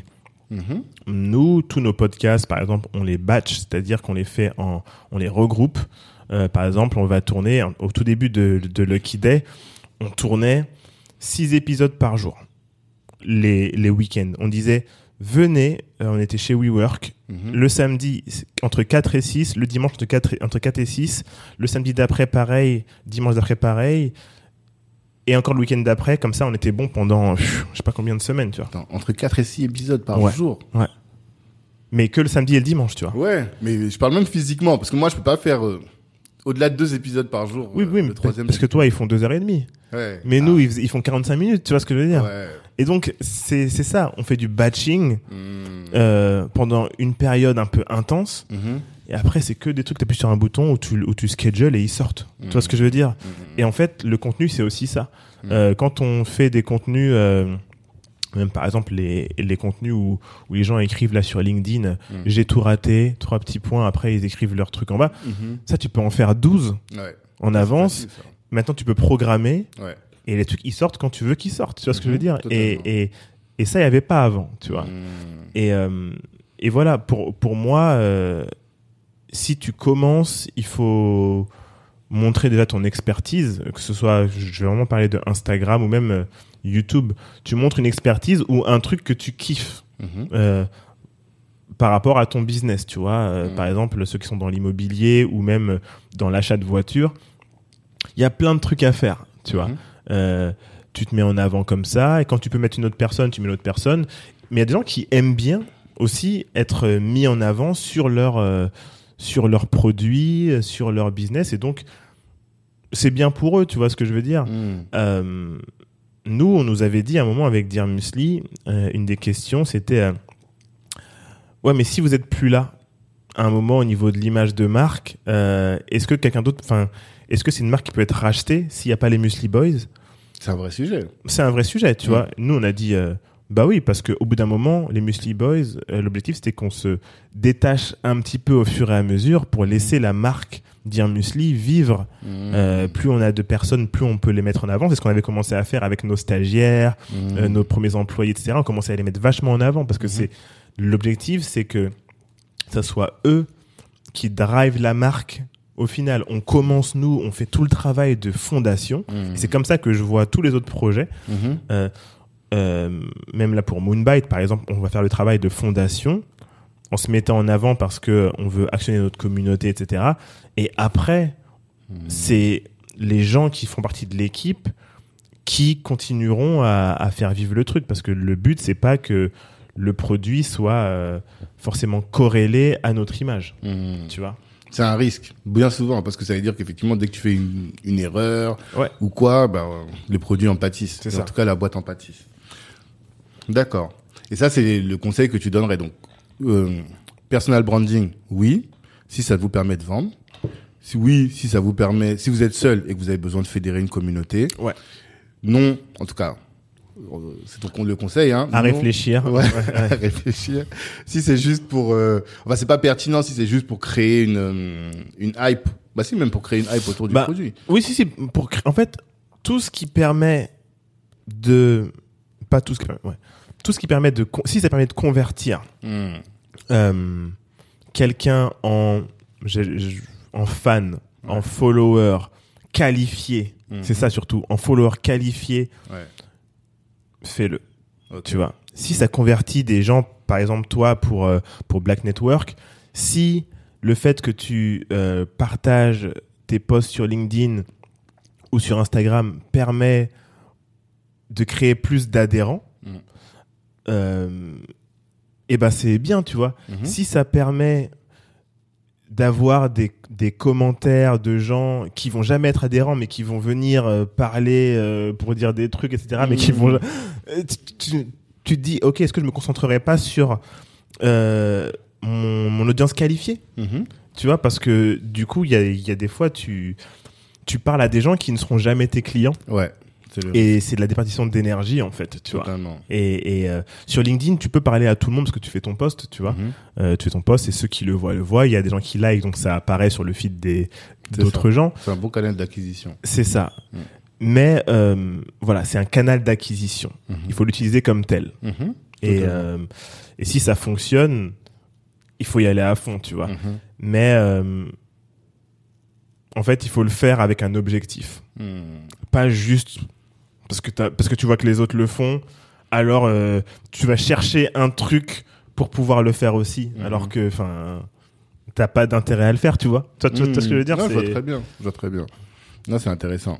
Et euh, pour revenir sur euh, le Day, donc le podcast, parce que j'ai j'ai remarqué et c'est intéressant qu'on ait cette discussion parce que on, en suivant toute l'aventure autour de Lucky Day, on voit que vous avez toujours cherché à créer un écosystème et à faire en sorte que le podcast soit un vrai canal d'acquisition aussi. Mm, Vous faites pas du contenu juste pour faire du contenu. mm. Vous faites du contenu pour développer derrière des jeux, pour vous avez fait une newsletter payante et. Mm. Et ensuite vous avez euh, quel autre produit vous avez sorti? Maintenant aujourd'hui là le crowdfunding Ouais. pour la campagne de Ouais. crowdfunding Moonbite, Ouais. on sent vraiment que il y a une mentalité, une euh, un esprit business sur l'exploitation du podcast. Mm. Là aussi, est-ce que tu peux expliquer du coup tes les enseignements que tu as tirés de ces différents types de de, de produits que Ouais. vous avez mis en place derrière Ouais, c'est c'est c'est hyper intéressant parce que euh, il y a un truc en fait, euh, on s'est dit euh, et je me suis dit aussi, c'est bien de parler aux gens, de de leur donner des de leur donner des tips, euh, de les inviter, enfin d'avoir des invités pour parler de certaines choses, donner des tips, mais c'est aussi mieux de le montrer, tu vois. Hmm. c'est c'est il y a ce côté euh, ouais on parle d'entrepreneuriat mais eh, on le vit ce qu'on dit tu vois ce que je veux dire? On le vit tous les jours. Mhm. et, et c'est aussi pour ça que euh, on a eu les invités qu'on a eu euh, dès le début parce que si tu écoutes nos premiers épisodes ils disent à chaque fois vous le savez au- aussi bien que moi. Parce que euh, tu vis les choses et là je suis content de voir qu'il y a tellement il y a tellement de podcasts qui se créent Mhm. créé par des entrepreneurs qui justement euh, ont vécu les mêmes choses donc ils peuvent pas te bullshiter Mhm. tu vois donc ça c'est important et du coup nous euh, quand on, on, on fait nos nos podcasts et qu'on en tout cas qu'on réfléchit à des stratégies Mhm. on a toujours un agenda. Notre agenda, c'est, par exemple, on, on a créé euh, le jeu de, de cartes, ça reste entre nous. Ce jeu-là, euh, ce qui est bien avec le podcast, c'est qu'on a, on a créé, on a mis nos pubs pour Ouais. le jeu dans le podcast. Ouais, ouais. Euh, ça, c'est cool. Même en milieu d'épisode. En milieu d'épisode, tu vois. Mais, mais tu vois, c'est, c'est marrant parce que on a commencé à mettre les pubs parce que on a commencé à voir, nous, les podcasts américains qu'on écoutait, Mhm. quand ils rentrent dans un, un- une écurie Mhm. de podcasts, par exemple avec HubSpot, tu vois, Hub- HubSpot, ils ont, ils ont acheté plein de podcasts. D'accord. Et ben, sur tous les podcasts qui sont du giron HubSpot, il y a une pub pour HubSpot. Mhm. Pour d'autres, t'as une pub pour un autre truc, etc. Et en fait, je me suis rendu compte que les, et puis il y a des études qui le montrent, hein, les pubs, ça me dérangeait pas. Ah. Parce que quand les pubs sont ciblées, Mhm. en fonction du en fonction de ton podcast, par exemple nous c'est podcast entrepreneuriat, euh, business, euh, Mhm. marketing, etc. Les pubs qui sont, euh, enfin les pubs qu'on voudrait avoir avec des sponsors, Mhm. il faut que ça soit des pubs qui parlent à notre audience. Ouais, totalement. Par exemple, euh, un outil pour un, un- un outil de CRM pour améliorer je sais pas quoi, Mhm. ça on prend. C'est pertinent. Tu vois, les trucs pertinents. Mhm. Et du coup, moi, en écoutant certains podcasts, il y a des, il y a des outils que j'ai pris parce que je les ai entendus. Genre, j'ai écouté cinq épisodes à la suite. Dans les cinq épisodes, t'as deux fois la pub. Mhm. Au bout d'un moment, je me dis, eh, vas-y, bah, bah, je vais aller, je vais aller voir ce truc-là. Tu vois ce que je veux dire Et en fait, ça a un réel impact parce que Mhm. t'es dans un podcast, tu es absorbé par ce que les gens disent. Surtout si la pub arrive à un moment Mhm. où euh, t'as dit un truc de ouf. Genre un truc où, où les gens se disent Ah, mais putain, c'est trop intéressant ça, je vais noter. Et là, bam, la pub. et, et nous, nous, nous, par exemple, la pub qui n'est pas une pub, mais le, le petit message qu'on met après euh, un truc comme ça, c'est mettez-nous 5 étoiles. Mm. Vous avez apprécié là le contenu, Mm. mais euh, sur des milliers de personnes, vous n'êtes que tant à avoir euh, mis. Et notre objectif, c'est ça. Parce que, en fait, là, tu viens d'avoir euh, une information que tu n'aurais jamais eue euh, autrement. Mhm. Donne en retour. quoi. Donne un retour, Ouais, tu vois. sûr. Et en gros, ça, on a mis sur tous nos épisodes. Mm. Donne un retour quand tu as gratuitement, tu vois. Mhm. Et, euh, et oui, nous. euh, Ça a eu un impact? Vous avez ressenti ouais, bah, en, bah, en fait, en fait, ce qui est bien, c'est qu'on le voit. Ouais, c'est ça. Et, et euh, même, en plus, euh, ça permet aussi de voir si ton audience est engagée ou pas. Mm. Tu vois ce que je veux dire? Et c'est hyper important parce que si les messages que tu mets dans ton podcast euh, donc crée quelque chose dans le monde réel, c'est-à-dire des likes, etc. Mm. euh, tu vois si ton audience est qualifiée ou si tu te dis ah bah en fait elle est pas qualifiée pour ça, bah Mm. peut-être que je dois aller voir une autre audience. Enfin tu, tu- tu vois ce que je veux dire? Et c'est hyper intéressant. Mm. C'est un moyen de voir si ton audience euh, elle est prête à donner en retour. Et, euh, et du coup, nous, c'est ce qu'on a, c'est ce qu'on a, c'est ce qu'on a mis en place et on peut voir Mhm. euh, s'il y a des gens, euh, enfin, si, si ça augmente, tu vois. Totalement. Et c'est, hyper intéressant. Du coup, pour euh, pour le pour le podcast et pour tout ce qui est monétisation, on va dire, Mhm. oui, on, se sert de notre podcast comme un canal d'acquisition pour tous les business qu'on créera dans le futur, tu vois. C'est c'est hyper utile d'avoir une plateforme, surtout une plateforme euh, parlée, et pas que parler en, en, en 1 minute 30 euh, comme sur Instagram. Mm. Euh, ça permet de montrer ton expertise sur un sujet, ça te permet de, de faire la pub euh, pour un autre podcast, tu vois ce que je veux dire? Et, et, et surtout, ça permet de renvoyer vers des contenus payants. Mm. Tu vois, imaginons, nous, on veut lancer notre notre notre online course, tu vois, notre- une, une petite formation en ligne sur euh, sur le business. Mhm. Euh, bah, quand on, on lancera euh, ce truc-là, et bah, justement, ce qu'on fera, c'est qu'on mettra la pub Mhm. dans, dans notre Forcément, podcast pour sûr. le truc. Tu vois ce que je veux dire? Et c'est donc, ça a un impact véritable. C'est ça que tu dis. c'est un impact Vous véritable. ressentez vraiment. Ouais. Et même, euh, quel rôle jouent les événements dans tout ça? Parce que j'ai vu que vous avez fait quand même quelques événements. Ouais. C'est quoi de passer du virtuel au physique Bah En alors, tout cas, sur ouais. l'aspect événementiel? bah nous, on voulait faire. En fait, euh, on a créé euh, Lucky Day en 2019, t- Ouais. toute fin 2019. Mhm. Déjà, dans notre objectif, c'était de faire des événements. Ah, tu vois. En fait, on voulait. En fait, on s'est dit. eh, mais en fait, on a. Tu sais, il y a toujours la vision Mhm. et la réalité. On s'était dit, eh, on veut faire des tournées partout en France. Ah ouais? euh, de podcasts dans des théâtres ou je sais pas quoi où les gens Mmh. viennent pour écouter etc tu vois on voulait vraiment faire ça on voulait faire plein de trucs et et euh, et du coup Covid Mhm. euh, la vie euh, tous les autres ouais. trucs euh, travail plein de choses ont fait qu'on qu'on n'a pas fait Mhm. et en fait en septembre en, en cet été donc l'été 2022 Mhm. On s'est dit, eh, mais ça fait un moment qu'on, à chaque fois, on se dit qu'on va faire un, un- un événement, mais on met la barre trop haut sur ce qu'on a envie de faire. D'accord. Euh, du coup, on le fait jamais parce Mhm. qu'on cherche euh, des sponsors, on veut un certain type de sponsor, on veut un truc haut de gamme, Mhm. on veut, euh, euh, par exemple, euh, marque de spiritueux haut de gamme. On a Mhm. des, on, a des contacts, donc euh, voilà. On veut que ça soit dans un lieu, mais payé par le sponsor. On veut que ça Mhm. soit filmé. On veut que ça soit. Tu vois ce que je veux dire? Tout, tout ce ouais. truc là. Bien sûr. Et finalement, on se dit, mais si on vise la lune, di- enfin directement comme ça, euh, on fera rien en fait. Sachant qu'on a plein d'autres trucs à faire. Donc, Mhm. commençons simple. Et j'ai dit à mon frère, ok, si là on, on, on fait pas un événement en septembre, franchement on est nul, tu vois. franchement on est nul, tu vois. D'accord. Et, euh, et on s'est motivé, on a fait un premier événement, Mhm. tu vois, euh, qui était qui était hyper cool. C'était aussi pour que les gens puissent se rencontrer. euh, dans- la vie réelle, tu vois, Mhm. un peu en mode entremetteur, tu Ouais, vois, on a présenté les gens les uns aux autres. Mhm. Il y a des gens qui nous ont dit ah trop bien, là j'ai signé un contrat avec un tel grâce à vous et Mhm. tout. Euh, c'était gratuit en plus. Et ensuite, on a fait un deuxième événement. On s'est dit, ok, on a fait un premier, c'était pas si dur. Faisons-en un deuxième. On l'a fait un mois plus tard, je crois. Mhm. au, chez Safe, euh, chez Safe Space. euh, D'accord. C'était vers, euh, vers République. Hyper cool. On n'a même pas eu le temps de prendre des places, c'est parti trop vite. Ouais, ouais, ouais. Ouais. fois, c'est ça. Ouais, c'est parti trop, c'est parti Mhm. hyper vite. Mais, mais tu vois, euh, ce qui est intéressant, et du coup, ce qu'on a dit dans notre épisode de podcast, un des avant-derniers, là, c'est que quand c'est gratuit, ça part vite.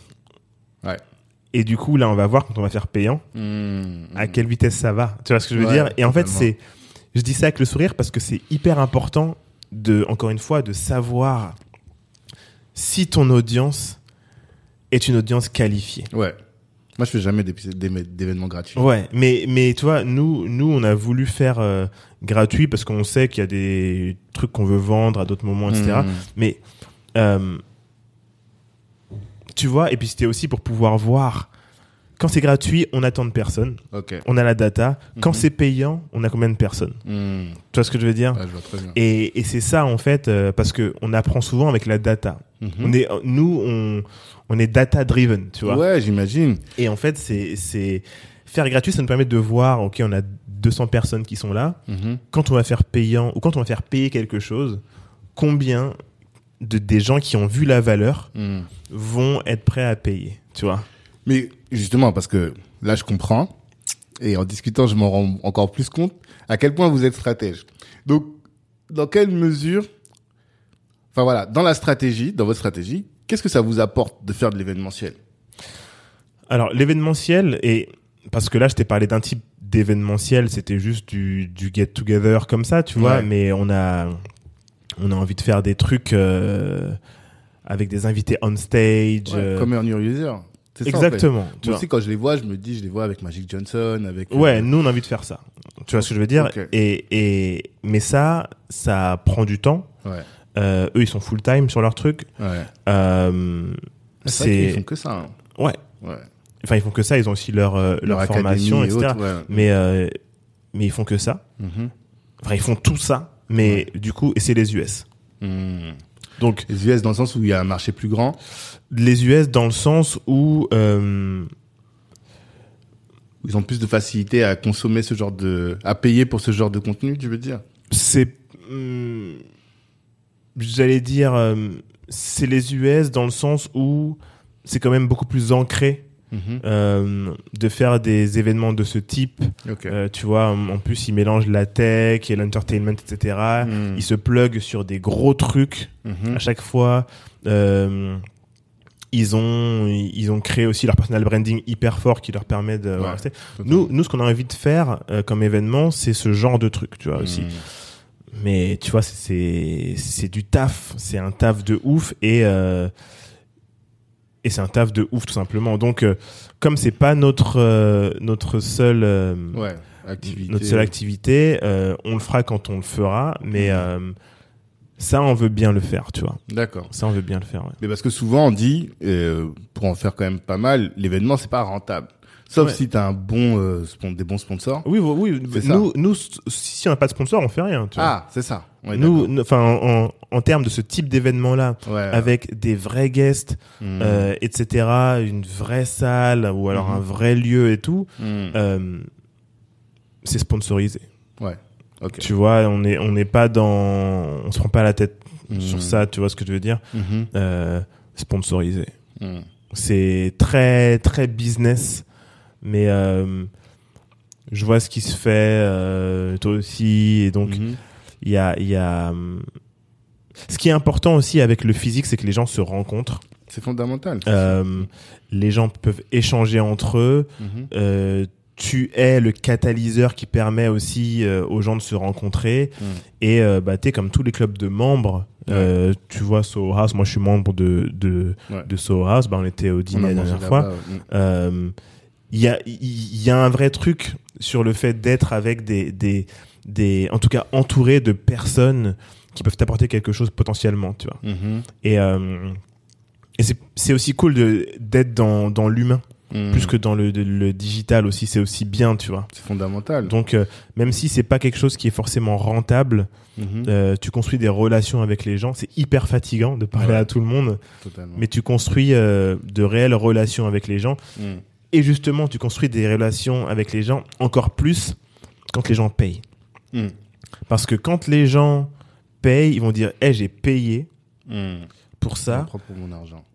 je, je vais faire en sorte d'encontrer des gens. Hmm. Quand la personne ne paye pas, c'est, ouais, je suis venu chercher dans, dans mon coin, j'ai regardé un petit peu, je suis ça, parti. Totalement. Et en fait, euh, ce que les, ce qu'on essaye de, de faire comprendre, en tout cas à ceux qui ne comprennent pas, c'est que euh, nous, toutes les choses qu'on va faire, en, euh, la plupart, ça sera payant, Mhm. mais parce que en fait, il faut que les gens aient, euh, sentent, en fait, sentent l'importance de euh, de l'information qu'on qu'on qu'on leur donne quoi Bien tu sûr. vois qu'on leur Ils offre valorisent le truc. ils valorisent vraiment parce que quand c'est gratuit c'est même quand c'est pas cher Hmm. quand les choses ne sont pas chères par exemple les formations à à à, à, à 10,99 Mhm. la personne va prendre son truc tu sais par exemple les petites formations sur TikTok ou je sais pas quoi qui sont qui sont pas chères qui sont à 20,99 ou je sais pas quoi les gens vont prendre ils vont mettre ça dans un coin ils vont dire je regardais ça plus tard Totalement. quand tu payes 500 euros Hmm. ah tu vas le prendre tout de suite le truc tu vas tu, tu vas te mettre sur ton ordinateur tout Il y aura un véritable impact. c'est ça et puis tu vas le faire le truc parce que Ouais. t'as payé Ouais, et en fait c'est psychologique hein mais Mm. c'est c'est c'est réel tu vois Oui, mais du coup, alors faire des événements, parce que ce qui fait qu'on n'a pas, de- comme on n'a pas beaucoup de sponsors dans la communauté. Je parle vraiment là pour la communauté, les événements de la communauté. la communauté noire Ouais. Ok. ouais, Excuse-moi. ouais, quand je parle commu, c'est toujours ça, mais ouais, la communauté noire. On regarde nos événements sont beaucoup plus chers. Tu vois Je sais pas si t'as remarqué. mais pourquoi Tu as- tu prends pas de, de pourquoi tu cherches pas de, son- de sponsors? Enfin tu cherches des sponsors? Non. pourquoi tu cherches pas des sponsors? Il faut chercher les sponsors ils vont- ils Euh, vont être, non, euh, en fait, vous faites des vidéos cool en plus euh, cherchez des sponsors tu veux dire pour le podcast ou pour les événements pour les événements Ah, ouais, non, franchement, euh, nous, c'est les gens qui payent, en fait, tu vois. Les gens payent. oui mais mais mais. tu, tu peux en fait les gens peuvent payer et tu et peux avoir un sponsor En plus, c'est vrai. bah oui Oui, c'est vrai. J'aurais tendance à dire, ouais, si j'ai un sponsor, les gens, ils vont moins payer, en fait. Je vais les faire moins payer. Mais. tu euh, fais payer et en plus mm. t'as un sponsor Ouais. Ils ont pas, enfin, tu, tu vois ce que je veux dire? Il y a, il y a pas de souci hein, par rapport à ça. Non, c'est les les festivals ou je sais pas quoi, là, Mm. tout le monde paye sa place. Ouais. Les gens qui ont leur stand payent leur place Ouais, et les festivaliers payent leur place. Mais justement, les places sont pas chères. en général, quand t'as des sponsors. Je sais pas, je vais jamais. T'es déjà allé à. Coachella? Non, je suis jamais allé, je connais. Ok. Voilà. Coachella, c'est combien l'entrée? Bon, c'est hyper cher. Ah ouais? C'est hyper cher. Même euh, même la Wheel of Green, c'est c'est quand même cher, tu vois. C'est ici, Will of Green, hein, c'était Ouais, au- ouais. ouais, ben justement, bah c'est ça. Et à combien l'entrée là-bas? Parce que Je justement- sais pas, c'est c'est 50 balles au moins, un truc comme ça, tu vois. Ah, quand même, hein. Non, mais c'est c'est c'est- D'accord. c'est quand même cher. Non, parce que tu vois, l'événement qu'on a fait au Palais des Congrès avec Philippe, c'était 300 euros la place. Ouais. Bah ouais. Et, et mais il y avait un sponsor, non? Non. Ouais. Mais Bah- justement, c'est parce qu'il n'y a pas de sponsor que nos événements sont beaucoup plus chers, tu vois. Ouais. Mais mais tu peux et avoir un sponsor et faire vrai. payer le prix. Euh, il y a pas de Ouais, il y a a pas de mal, tu vois ce que je veux dire non, c'est vrai. C'est vrai, je sais pas pourquoi. Ouais, Ouais, c'est c'est peut-être euh, une barrière mentale, tu vois, je sais pas, mais en tout cas. euh, Oui. Ouais, je saurais pas. C'est à régler. En tout cas, j'y réfléchirai. Mais mais donc tu attends, tu tu disais qu'il y avait pas du coup des beaucoup de sponsors. Ouais, dans nos événements, il n'y a pas beaucoup de sponsors. Ouais. C'est ça, en fait. C'est ce qui fait que les événements sont, euh, nos événements sont plus chers, je trouve, que la moyenne. Parce que, hum, C'est combien c'est combien un événement de de, de Black Network? Black Network, c'est rarement en dessous de 50 euros, hein. Ok. Tu vois. Souvent, euh, après, ça dépend du type d'événement. Mais, euh, c'est juste quand on fait des baby showers, euh, solidaires, que là, on va être vraiment sur des trucs accessibles. C'est quoi sinon- ça baby shower solidaire? Alors, baby shower, Enfin, c'est... en gros euh, des gens qui investissent dans, dans une boîte. euh, Non, baby shower, c'est euh, l'inauguration d'un lieu, en fait. Ok. et quand on vient pour aider la personne uniquement, tu vois. C'est-à-dire que nous, on, se récupère, on récupère juste des thunes. C'est de l'associatif pur, tu vois? Oui, en gros, attends. Alors, est-ce qu'en gros, c'est il y a une ouverture de, de restaurant, Voilà. euh, les gens, les, les membres viennent euh, dans le restaurant le pour pour consommer Voilà. Et le restaurant euh, fait son argent. Exactement. Ok. Et et pourquoi t'appelles ça solidaire? C'est parce que nous, on prend pas d'argent. tu Ouais, mais C'est uniquement solidaire. Et c'est pas cher. ouais, mais c'est pas de la charité. Le côté solidaire, ça fait le côté un peu charité, tu vois. C'est pas de la charité. C'est baby shower. Oui, en fait, non, parce qu'on a des baby showers qui sont peut-être, un- ça peut arriver qu'on fasse des baby showers plus chers. Tu oui, vois. mais c'est pas grave. C'est une baby shower parce que le côté solidaire, Ouais. on rentre dans un truc associatif. Ouais. Et pour moi, ça, ça dégrade un petit peu le. C'est ça que je comprends pas pourquoi. J'ai l'impression que maintenant, genre l'associatif, c'est euh, cheap. C'est pas cheap, mais c'est pas business. Oui, mais c'est pas grave. Oui, mais ça s'appelle comment? Black Network. Euh, tu vois ce que je veux dire? Euh, Oui, mais Le soutien Ouais, passe, passe par la caisse. passe par la caisse. Oui, T'es une asso Black Network, c'est une asso, hein. Ah, c'est une asso. Black Network, c'est une asso. Il y a des, il y a des sociétés derrière, mais euh, le rôle principal de Black Network, c'est de l'associatif. On est là, c'est comme. euh, Oui, mais a ça, une ça c'est une. ça- oui, mais c'est. il va dire c'est. Non, mais. c'est mar- Non, mais. Attends, attends. Parlons sérieusement. Parlons sérieusement. Regarde. Ma perception. Ouais, Quand tu me dis baby shower, ouais. solidaire, Mhm. tout de suite, j'ai un truc. Ah, il faut les aider, la solidarité. Là, tu sais, les, les mecs qui vont euh, Ouais. à République, la, la soupe populaire. Ouais, c'est solidaire, tu vois ce que je veux dire ouais. Il y a en fait, pour moi, le côté euh, brand et marketing. En fait, ça, tu peux le rendre sexy. Mhm. Mais le côté solidaire, Mm. ça- pour moi, ça renvoie trop au côté associatif. Ils sont dans la merde. On va aller envoyer du riz en Somalie parce qu'on est solidaire. Tu vois ce que je veux dire? Non, je suis que C'est d'accord. pas du tout ça. d'accord. C'est une baby shower. C'est une baby shower. Non, je dis ça parce que là, la, la dernière qu'on a faite, c'était une dame. On sent que sa, sa boîte est en train de péricliter. tu Ouais. vois. Et donc elle nous appelle en disant qu'est-ce que qu'est-ce qu'on peut faire? Donc nous on emmène no- notre réseau Mmh. et vraiment en mode c'était vraiment solidaire hein, avec l'idée que euh, des membres du réseau Mmh. viennent faire du euh, du mécénat de compétences. Tu vois, donc des, viennent des gens qui vont l'aider, lui donner des heures pour faire de la photo, Mm. pour faire euh, du pricing, pour faire plein de choses. Et ça, c'est vraiment solidaire. Et le ticket était à 20 euros, tu vois. Mais dans l'équipe, elle a dit, mais attends, Black Network, nous, on fait des événements à 20 euros. Je dis, ouais, mais là, là, c'est solidaire. Le- tous les fonds lui ont été reversés. Mm. C'est pas pour que nous, on s'enrichisse, tu vois. Et même, je veux dire, même nous, on a payé la vidéo, on a payé la photo de notre poche, tu vois, pour te dire à quel point c'était solidaire. Mais c'est exceptionnel. Mm. Sinon, après, tous les autres événements qu'on fait, c'est des baby showers, effectivement. Et là, euh, 75 euros, 80, 100 euros, enfin, Je pense qu'il y a un autre mot que solidaire à utiliser. d'accord. voilà. Mais En termes de branding. c'est ça, qui veut dire la même chose. Mhm. En fait, qui fait comprendre euh, La même idée. La même idée ou en tout cas. euh, en fait, c'est une baby shower ju- juste un peu moins cher, tu vois, avec euh, de l'aide, mais euh, un- une autre expression peut être utilisée que solidaire. D'accord. Voilà, moi, c'est juste mon, mon point de vue, hein, parce que tu peux rendre quand même ce truc euh, sexy, tu vois. Mhm. C'est ok, il y aura du, du mécénat de compétences, il y aura de l'aide, etc., Mm. du networking, mais tu peux, enfin en tout cas c'est c'est mon point de vue, tu, tu peux dire, euh, utiliser un autre mot euh, pour, Mm. euh, une autre expression pour, euh, pour différencier si tu veux, mais moi je le différencierais même pas, je dirais baby shower, Ouais.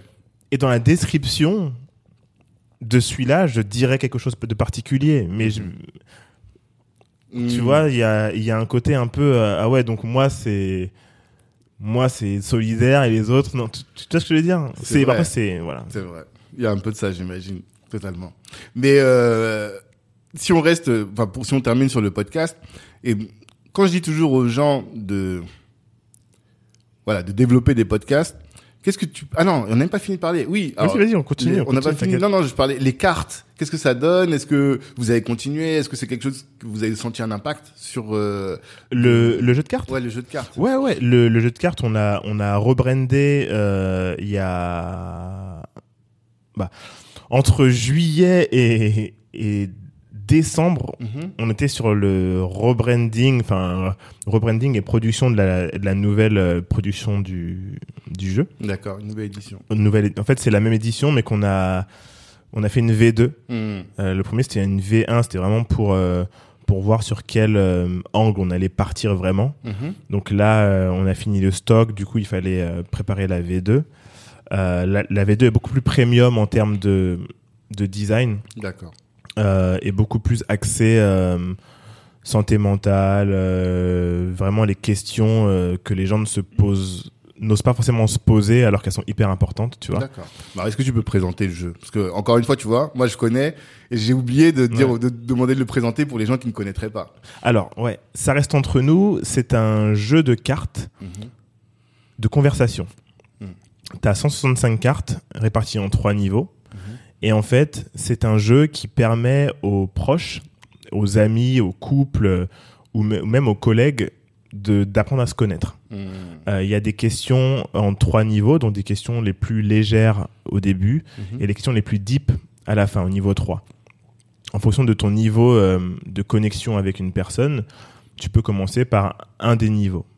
Euh, le but est de faire en sorte que les gens se connaissent plus et en profondeur, pas Mhm. que en surface. Le, euh, par exemple, euh, comment est-ce que tu vas vraiment en ce moment Mm. Ça casse un petit peu la, hum, la coquille du euh, Ah, comment ça va? Ouais, ça va très bien, ouais, ça va. Non. Si, si je te demande comment tu vas vraiment en ce moment, c'est qu'est-ce qui te tracasse en ce moment? Tu vois ce que je veux dire? Et puis les questions, en plus, tu vois, euh, moi, c'est un truc que j'ai appris justement avec le jeu, c'est poser les bonnes questions. C'est pas poser une question en espérant une réponse positive. Mm. C'est pas genre euh, ah comment ça va? Le mec il va dire ça va bien. Mhm. Euh, sur quoi je peux t'aider en ce moment? Sur, sur quoi tu galères en ce moment? Euh, Qu'est-ce qui te prend de l'espace mental en ce moment? Mhm. Ça, c'est des questions qu'il qui, qui- qu'il faut poser en réalité parce que la réponse, ça peut pas être Ah, ça va. Mm. Non, là, je t'ai demandé une question, pré- je posé une question précise. Et nous, Totalement. le jeu pose ces questions-là. Mais pourquoi? Qu'est-ce qui vous a conduit À créer à ce créer jeu ce jeu? Alors, c'est c'est assez simple. On l'a créé pendant le confinement. Mhm. Pendant le confinement, tu vois, il y avait énormément de personnes qui, euh, qui étaient dans le mal. Mm. tout simplement, qui étaient dans le mal, Mm. mais qui communiquaient un peu faussement sur euh, leur quotidien. Mhm. Ah, je fais du sport, ah, je fais ci, ah, je fais ça. Mm. Et ça restait beaucoup en surface. Mhm. Et du coup, nous, on a créé un filtre Instagram au début, qui Mhm. avait, il a fait 40 millions d'u- d'utilisations. Ouais. Et c'était un filtre avec, euh, je crois, il y avait 12 questions. Donc le filtre, il tournait au-dessus de la tête et il y avait 12 questions. Et, euh, et ça nous a permis de valider l'idée du jeu, tu vois. Mm. C'est un truc qui existe déjà, déjà aux États-Unis, tu vois. euh, mais on avait besoin de le valider, nous, pour la France. Mhm. Et, euh, et les gens ont kiffé. Du coup, on s'est dit, OK. Euh, comme en plus, il y a ce truc avec. on est de. C'est c'est peut-être aussi personnel, mais il y a beaucoup de gens qui essayent de revenir, de, de détoxifier, d'être en détox par rapport au digital Ouais. et de revenir à des vraies activités dans la vraie vie Mhm. et de lâcher un peu leur téléphone pour passer du temps avec les gens qu'ils aiment. Mm. Et du coup, un jeu de cartes de conversation permet ça D'accord. permet des vrais échanges. Nous, il y a des gens qui nous disent, bah voilà, en, en, en, en deux ou trois cartes, on passe trois heures à discuter Mm. parce qu'il y a des sujets qui euh, font surface auxquels euh, on n'aurait euh, jamais pensé. Ça a été déclenché par une question qu'on n'aurait jamais voulu poser en fait, Mhm. mais comme tu tires une carte, donc donc ces ces cartes euh, face contre terre, Mhm. donc tout le monde la découvre en même temps, hop, ça permet de créer des conversations. Et le but, nous, on fait le don d'une conversation avec ce jeu. Mhm. Parce que souvent, c'est ce qu'on fuit, les conversations. Ouais. Les conversations qui comptent, qui sont importantes, on les fuit souvent. Mhm. Et, euh, et nous, on veut permettre, avec ce jeu, aux gens euh, d'avoir les conversations qui comptent, Même en groupe. mais sous forme de jeu. Ouais. Même en Parce groupe, c'est de, de couple, 2 à 6. Je le vois bien en couple, tu vois. Ouais. Mais si on est, je sais pas, ouais, même à 6 avec mes frères et sœurs, par exemple, Ouais, tu vois, ça. un dimanche, je dis, ah, je vais commencer à raconter des vrais sujets comme ça devant tout le monde. Ouais, mais, mais c'est, c'est ce qui est important en vrai. Mhm. En fait, le, le, c'est un sujet qui est intéressant. Euh, si tu peux pas parler aux gens qui sont les plus proches de toi, Mm. à qui tu peux parler? Il y a, il y a ta femme, ok, mais en dehors de ta femme. Tu vois ce que je veux dire? Ouais. Quand tu gardes pour toi, Mm. c'est ce qui crée quoi? Des problèmes après, euh, c'est psychosomatique comme on dit, Non, tu vois? Et donc, Mais- le fait de pouvoir, et puis en plus, Mm. le fait de pouvoir jouer à ça en famille, Mm. tu sais, on dit souvent, ah ouais, ça c'est la famille, nos frères, euh, les frères et sœurs, mais en fait, on se voit pas tant que ça. Mhm. Et le problème, c'est que finalement, moins on se voit, moins on se connaît dans, la, dans notre propre famille, les frères et sœurs. Mhm. Et quand on se voit, c'est pour les fêtes, anniversaires, des trucs comme ça. Mm. Et on se pose jamais les vraies questions. Totalement. On dit ah ça a l'air de marcher ton truc ouais ouais c'est cool ouais vas-y ah tu veux un verre? Vas-y je te sers par de gâteau on rigole un petit peu on reste on reste vastement en surface Euh, on va pas dans le deep qu'est-ce qui se passe dans ta vie en ce moment? Mm. et c'est là que tu apprends que la personne en vrai elle est en dépression Mm. euh, et en fait il faut juste ne pas avoir peur de voir ce que les autres vivent. Et en fait, on a souvent peur de ça. On a peur que ça nous renvoie au fait qu'on n'était pas là pour eux. Tu vois ce que je veux dire? Et qu'on esquive, qu'on est dans notre petite vie. Et en fait, ce jeu-là, en fait, on a écrit, c'est le jeu qui rapproche parce que c'est le jeu qui permet d'avoir des conversations qui comptent vraiment. Mm. Tu vois ce que je veux dire? Le le le euh, par exemple avec ta mère euh, ou, ou enfin non, je donne un, un autre exemple. C'est important les frères et sœurs. Mhm. Euh, ne serait-ce que le traitement des parents par rapport aux différents frères et sœurs. Si Mhm. t'es le plus grand de la famille, t'as pas été traité de la même façon que le dernier de la famille. C'est des sujets. Mm. Tu vois ce que je veux dire? S'il y a une carte qui sort, euh, que reprocherais-tu à l'éducation que tu as reçue? Non, mais moi j'ai bien aimé ça, mais le seul truc qui m'a saoulé, c'était ça. Enfin, tu vois Et en fait, parce qu'il y a des gens qui ne vivent pas ce que. Les gens ne sont pas dans ta tête. Mm. Totalement. Et comme les gens ne sont pas dans, dans ta tête, ils savent pas. Ils ont juste une image extérieure de toi, t'es là, t'es souriant et tout. Mm. Mais qu'est-ce qui t'a saoulé hier Et qu'est-ce qui te saoule en ce moment? Mhm. Est-ce que tu vas réussir à payer ton loyer, machin? Tu vois ce que je veux dire? Et en fait, c'est tous ces trucs-là que, que, que ce jeu de cartes permet. Et on a eu des retours d'expérience de gens. Mm. Ils nous ont dit, mais en fait, je connaissais pas ma mère. Ah ouais? Je connaissais pas ma mère. Je pensais que mes parents, je les ai connus. euh, tu sais, quand on a des parents, on les a vus à un certain âge. On les a jamais vus jeunes. Ouais, totalement. Mm. Et du coup, des conversations qui, qui, où nos parents nous, nous racontent quand ils étaient petits, ils couraient, euh, euh, ils faisaient des courses avec leurs amis euh, dans la rue où ils étaient très bons au foot. Et quand, euh, quand ta mère, elle te dit qu'elle qu'elle était euh, la plus rapide de son école en course, Mhm. euh, enfin, tu tu vois ce que je veux dire? Ou euh, quand ta mère te parle de son premier amour quand elle était au collège, tu vois ce que je veux dire? Mm. Non, mais c'est c'est un c'est un vrai truc. Est-ce que un vrai sujet, Est-ce que tu connais vraiment les gens? Non, bien sûr. Et surtout, est-ce que tu as envie de connaître vraiment les gens? Mm. Et en fait, je pense que on gagne tous à, à connaître euh, notre entourage, en tout cas ceux qui comptent pour nous, tu vois. Mm. Et ce jeu-là permet ça sous forme de jeu. C'est ça qui est cool, c'est que la question qui est posée est posée par la carte et pas par, euh, par exemple, moi qui ai un reproche à te faire et je vais dire euh, ouais machin, tu vois. Mm. Quand c'est une carte qui pose le jeu, ça crée des conversations qui durent des heures.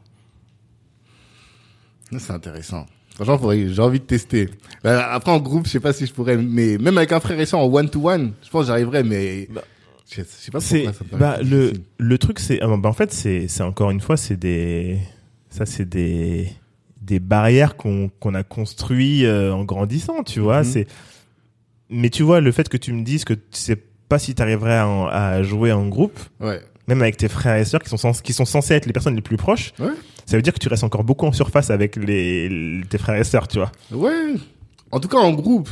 En one-to-one, pas de problème. Mais peut-être c'est ça, peut-être ça veut dire il y a des choses que tu veux bien qu'un frère sache et que l'autre sœur ne sache pas. Enfin, tu vois, il y a peut-être des ouais. trucs, ça, ça en dit long. mais hein. alors que alors que Mm. ta sœur peut-être que c'est elle la mieux placée Mhm. pour pour pour t'aider Non, c'est sûr. Tu, tu vois ce que je veux dire? Et, et, Mm. et moi, je pense que ça peut être, euh, en tout cas, une, une, une- un, un bon outil Mhm. pour amorcer les conversations. Mhm. Et, euh, et voilà, on a créé, on a créé pour ça. On a créé pour ça. euh, là, il est en vente sur notre site internet, il est en vente sur Amazon, euh, et on va sortir d'autres éditions. Mhm. Mais il y a, il y a, on a envie de sortir des éditions, euh, par exemple couple, famille, etc. Là, c'est l'édition euh, euh, qui est originale, mais Mhm. il y a des vrais sujets Mhm. qui méritent d'avoir des vraies conversations bienveillantes pour ne serait-ce que désamorcer. Non, mais ça, là, tu m'as donné envie de l'acheter. J'espère que je l'ai bien vendu. Rendez-vous sur sarestentrenous.fr. mais mais c'est c'est euh, c'est un vrai truc, tu vois. Bah, c'est sûr que je vais l'acheter. Je vais le faire avec ma femme d'abord, et puis Ouais. après. Bah, Je pense que c'est l'espace privilégié de, des discussions les plus franches pour moi. Ouais, le, le couple et, euh, et, en, et en réalité aussi après euh, la, la fratrie. Ouais, aussi. Ça, ça dépend vraiment des relations que tu as en fait Mm. avec les membres de, de, de ta famille. Mhm. Tu vois. Euh, ça, dépend vraiment. Mhm. Si, mais déjà, tu, tu commences avec ta femme, tu Mm. vois, et, et, vous, et vous voyez, je pense que vous allez, vous allez avoir des, des, des vraies conversations hyper profondes. Euh, et tu vas apprendre énormément de choses, je Mm. pense aussi. Euh, et tu vas pouvoir aussi voir les moments où euh, il y a un blocage Ouais. et tu vas te dire ah Peut-être qu'il faudra revenir sur ça à un moment. Hmm. Parce que s'il y a un blocage là, ça veut dire qu'il y a des choses que je sais pas et que peut-être que je peux aider. Tu vois ce que je veux dire? Totalement. Totalement. Et donc c'est, je, je pense que ça renforce Mhm. aussi les liens.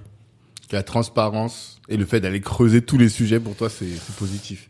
Faut pas qu'il y ait de non-dit dans la famille, ou en tout cas dans le, le couple, ou dans les relations même au sens large, ouais, non, final- faut pas qu'il y ait de non-dits parce qu'en Mm. fait les les les non-dits créent des questionnements. Mhm. Les questionnements, ça crée des nuits sans sommeil. Tu vois c'est c'est aussi simple que ça, hein, tu vois ce que je veux dire. Et après, on a chacun notre jardin secret et tout. Je veux pas faire le psychologue ou quoi que ce soit, Mm. tu vois. Mais euh, mais je pense que on gagne à, à communiquer. Ok. Ouais. Intéressant. En tout cas, je prendrai le jeu et on en reparlera. Ouais, tu me diras. je te dirai. Euh, et la newsletter payante alors? Alors ça, on a arrêté parce qu'on avait plus le temps. Ok. Franchement, euh, à un moment, tu veux pas tout faire. Hmm. Euh, C'est vous qui rédigez les contenus? Ouais, ouais, ouais. C'est sur euh, le le la gestion financière. Ouais, ça? ouais, c'était sur, euh, Substack. financière. Hmm. Ça, ça, on a, en tout cas, on a mis en pause. euh, tu peux pas tout faire. Et on a dit, vas-y, s'il faut c'est ça aussi être un entrepreneur. Faut qu'il- Faut qu'il des trucs. Tu te focuses sur euh, certaines choses. Hmm. Euh, par contre, nous, un truc qu'on qu'on fait, c'est qu'on a euh, les euh, workshops, les accompagnements, ouais. tu vois, de, de gens sur Calendly, les, les, gens book. Ça vous continuez? Et ça, on continue parce qu'on les met de 7h à 8, entre 7h et 8h30 du matin. Ah. Et, euh, et en fait, ça nous permet, nous, d'avoir notre journée après, tu vois. Mhm. Et donc, on les met hyper tôt et c'est vraiment les personnes les plus motivées Hmm. qui, euh, qui viennent. Donc, euh, donc voilà, mais ouais, pour la newsletter payante, Hmm. on a, on a, on a arrêté parce qu'on a juste pas le temps, quoi. À bout d'un moment, euh, tu vois, si on veut faire euh, des Ouais. beaux événements, euh, Ouais. trouver des sponsors, tu vois, tu peux pas, tu vois. Non, Donc, voilà. sûr. Et l'aventure Moonbite alors Comment on y arrive enfin Comment est-ce que euh, cette aventure naît? Est-ce que c'était dans les quand vous êtes retrouvés tous les trois à Station F Est-ce que ça faisait déjà partie euh, en 2010 en 2000 c'était en De- 2019 ou en 2019, ouais. Voilà. Est-ce que ça faisait déjà partie des, des produits, des projets que vous aviez, ou bien euh, vous avez eu un éclair de génie un jour? Voilà. Euh, c'est une bonne question. Non, en, en 2019, on était, euh, on s'était, on avait commencé à se positionner, euh, Sylvain Bacan et moi, sur, euh, en fait, on voulait créer une app Mhm. euh, qui allait aider les, les, les mères, ou en tout cas les, les femmes, Mhm. à traquer leurs règles, tu vois, leur cycle. Et, euh, et potentiellement les aider à euh, savoir quand elles sont enceintes, etc. Tu vois. Et en fait, on était allé euh, dans dans dans l'idéation en tout cas Mhm. jusqu'à se dire ok, comment on peut placer des produits Mhm. là-dedans. Tu vois, faire des collaborations avec des marques de de de comment dire de de d'hygiène féminine, de Mhm. tout- tous ces trucs là en fait on et, et donc ça c'était un truc sur lequel on s'était on s'était penché un peu sérieusement on s'était dit ouais ça c'est un vrai marché Mhm. tu vois ce que je veux dire? Je sais pas si, si ça te surprend ou quoi mais Ouais, mais je- j'essaie de pas faire le mec surpris là. non mais en fait Mais je me suis, dit à quel moment des mecs se disent tiens on va se lancer là-dessus? tu sais moi je vais te dire comment je réfléchis comment on réfléchit c'est c'est quoi la taille du marché? Ok, d'accord. c'est ça c'est c'est et et, et, froid. Et quand je reçois euh, par exemple des des decks des présentations euh, de personnes euh, qui veulent essayer de lever des fonds etc Mm. et- ou qui ont besoin de notre accompagnement euh, moi je regarde moi je regarde que la taille du marché Ok. c'est s'il y a un gros marché là on peut commencer à creuser Mhm. tu vois ce que je veux dire? Il y a que ça que je regarde en tout cas au début et on a vu la taille du marché était énorme Ok. Et tu sais, c'est hyper simple Non, c'est vrai. c'est hyper simple et Mhm. en fait euh, ouais c'est hyper simple c'est la taille du marché c'est quoi Mhm. tant de milliards euh, en France Mhm. tant de milliards euh, en Europe potentiellement. Si t'es une app, tu veux être forcé, enfin tu veux être assez rapidement mis, mise aux US, tu vois. Ouais. Tant de milliards le marché américain. Mhm. Ok, creusons. Mhm. Quelles sont les apps qui existent là-dedans Mhm. Ok, elles sont où en général? Elles sont aux US. Ok. Euh, Est-ce qu'elles sont beaucoup téléchargées en France Machin. Mhm. On regarde. Ok. euh, quelles sont les choses qu'on peut faire euh, nous, ok. Enfin, tu, tu vois ce que je veux dire? Ouais. Et c'est vraiment un, un, un, un- c'est vraiment froid. Mais c'est Mhm. important d'être froid et de pas, en tout cas de mon point de vue, Mhm. de pas, en tout cas au début, de pas forcément être dans le les sentiments. Mhm. Euh, après, euh, d'un autre côté, il y a aussi le côté euh, tu kiffes quelque chose, euh, t'as une problématique personnelle et Ouais. propre, et tu te dis ah j'aimerais bien que ça existe ça. Et là, Mhm. tu vas regarder. Mhm. Mais quand tu vas regarder, il faut jamais négliger d'aller regarder la taille du marché. Et souvent, il y en a qui, bah, ils regardent, ils disent moi, moi, je veux faire ça. Mhm. Moi, je veux faire ça. Et regardent p- surtout ceux qui veulent lever des fonds. hein. Mhm. Mais ils regardent pas la taille du marché. Mais Ils quels disent, outils tu utilises pour voir la taille du marché? Google. Google, tout simplement. Tout simplement. C'est-à-dire, tu vois combien de recherches sur le sujet, combien, Non, ouais, bien en termes de, parce que là, tu sais que tu touches les femmes. Bon, tu te dis, Ouais, voilà, il y a mais- X mais- millions de femmes. euh, non, c'est, c'est en fait, en fait, il faut savoir chercher. Mhm. Et ça, c'est un truc qui est hyper important. Mm. Il faut savoir chercher. Euh, là, tu me dis comment euh, tu fais pour savoir, etc. Et tu me... ce que, ce que j'ai évoqué, c'est produits pour les femmes, Mhm. les règles, euh, donc le euh, cy- cycle menstruel, Mhm. euh, femme enceinte, etc. Mhm. Tous ces mots-clés, il faut les mettre dans des phrases et taper combien avant, Mhm. combien en France en 2019, combien en France en 2020, combien en. France. Tu vois ce que je veux dire? Tout simplement. Tout simplement. Et je sais Mhm. qu'il y a beaucoup de gens qui, qui ne qui n'ont pas ces réflexes-là pour Totalement. chercher. Ouais. Ils vont, euh, je sais pas ce qu'ils vont taper, mais ils tapent pas. En fait, Mhm. ils, ils posent pas les questions toutes bêtes. Combien euh, d'enfants sont nés en 2020 Mhm. Tu vois Ouais. C'est tout simple. Mhm. Il y a tant d'enfants qui sont nés. Ok, ça veut dire que tant de femmes ont accouché en 2020. Mhm. Ok, combien Enfin, tu vois Et il y a, il y a des stats partout que tu peux trouver. Mhm. Tu vois, il y a des gens, il y a des, il y a des, euh, des, des laboratoires qui ont fait des études et les études euh, Bien sont sûr. sorties, tu vois Bien ce que je veux dire Et en fait, Mm. c'est juste de faire de la recherche, tu vois. Mhm. C'est hyper important. Et, euh, et je dis ça, pourquoi? Oui, parce que euh, dire multi, c'était pas, à ce moment-là, on n'était pas du tout sur ça, tu vois. Mhm. Euh, c'est c'est en, en, en avançant justement euh, avec un, un, un ami avec qui on avait déjà bossé avant euh, qui a dit bah ok là maintenant que vous avez arrêté de dire musli moi je suis chaud pour euh, vous êtes chaud pour qu'on monte un truc ensemble tu vois Mhm. et du coup on a commencé à échanger à itérer à Mhm. regarder euh, dans la food euh, ce qui n'avait pas encore été vraiment taclé Mhm. euh, ce qui nous plaisait aussi, etc. Et c'est au fur et à mesure, et, et tu vois, je dis bien ce qui n'a pas encore été taclé, Mhm. ce qui n'a pas encore été, euh, pas disrupté, mais ce qui n'a pas encore été euh, pris à bras le corps vraiment hyper fort. Ouais. Ce que je dis aussi souvent à des gens que, que j'accompagne, c'est euh, bah, tu te lances dans ce domaine-là. Est-ce que tu te lances parce qu'un tel s'est lancé et que tu t'es dit, oh bah si lui s'est lancé, moi aussi je vais le faire? Mhm. tu vois ce que je veux dire? C'est pour ça. ou alors est-ce que tu te lances parce que tu vois qu'il y a un vrai besoin sur le marché Mhm. et que tu peux te faire ton trou Mhm. Et euh, des fois, les gens ne l'admettent pas, mais c'est souvent parce que un tel s'est lancé que bah moi aussi je vais me lancer, Ouais, ouais. mais tu sais pas ce que l'autre a euh, Mm. comme corde à son arc en plus que toi. Tu vois ce que je veux dire? Totalement, totalement. Et donc, euh, et, et donc non, c'est la, la genèse est venue de de d'études plus de bah, de kiff, tu vois. euh. Mais attends, parce que t'as pas fini. Qu'est-ce qui fait que finalement vous êtes pas allé sur euh, le premier, la première idée euh, La première idée, alors Ouais. la première idée, en fait, on avait on avait cette idée-là, on avait une autre idée, mais je me souviens plus. Mhm. En fait, on en avait peut-être quatre, tu vois. Mhm. Euh, je sais plus ce qu'on avait d'autre comme idée, mais c'était que c'était des idées avec des gros marchés. Ok. À chaque fois, le marché était gros Mhm. et c'était principalement de la tech. Et euh,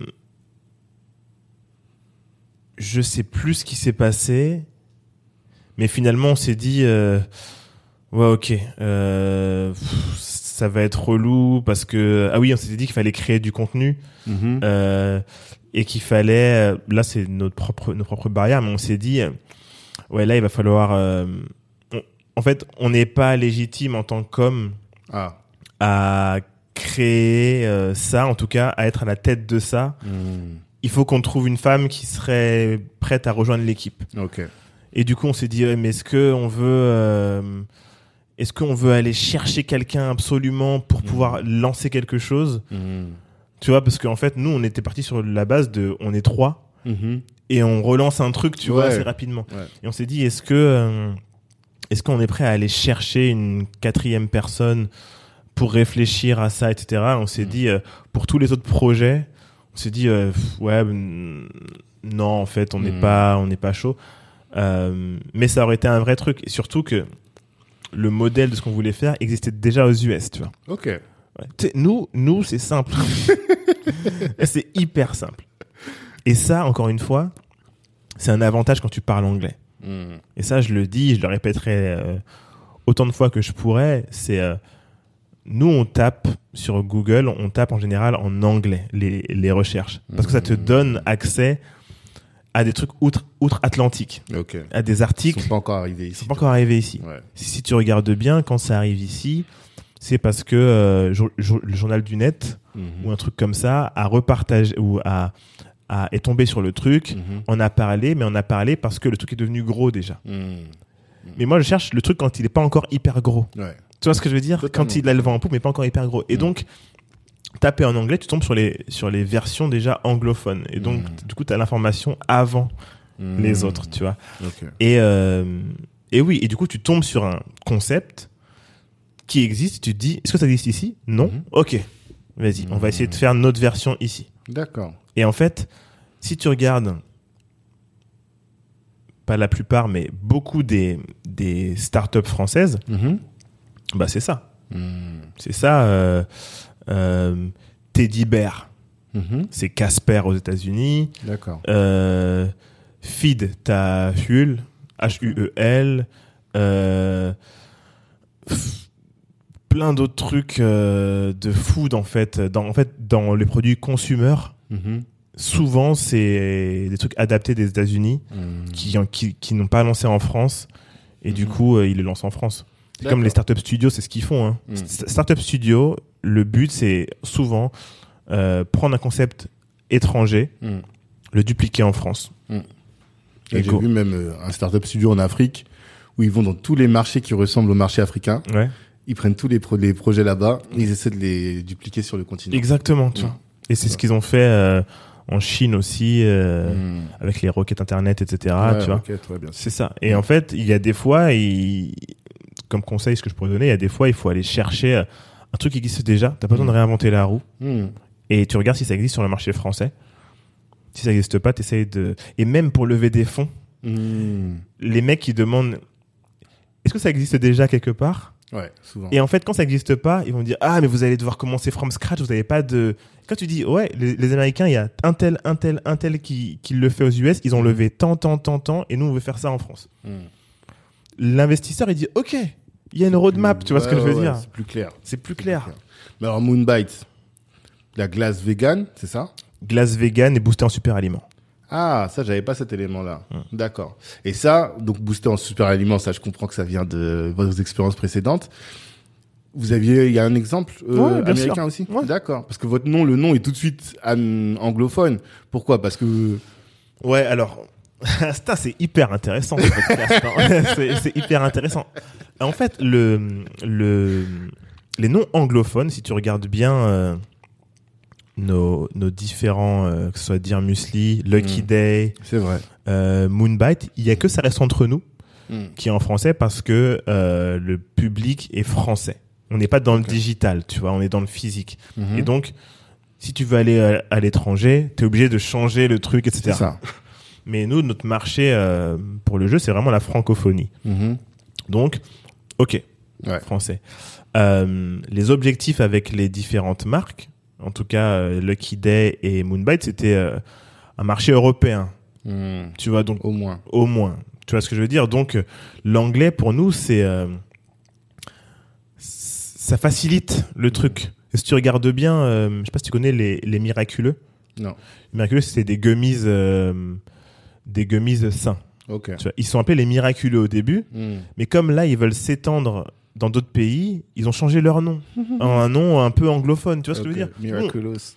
Non, euh, genre Mi- Miam, Miam, un truc comme ça. Miam Lab. Hmm, Nous, on n'a pas fait cet intermédiaire-là. de- On a fait Ouais, direct. directement. Et nos inspirations, encore une fois, c'est très anglophone. Hmm. Les podcasts qu'on écoute, c'est en anglais. Le contenu qu'on consomme, c'est anglophone. Et chaîne YouTube, c'est anglophone. Enfin, Mhm.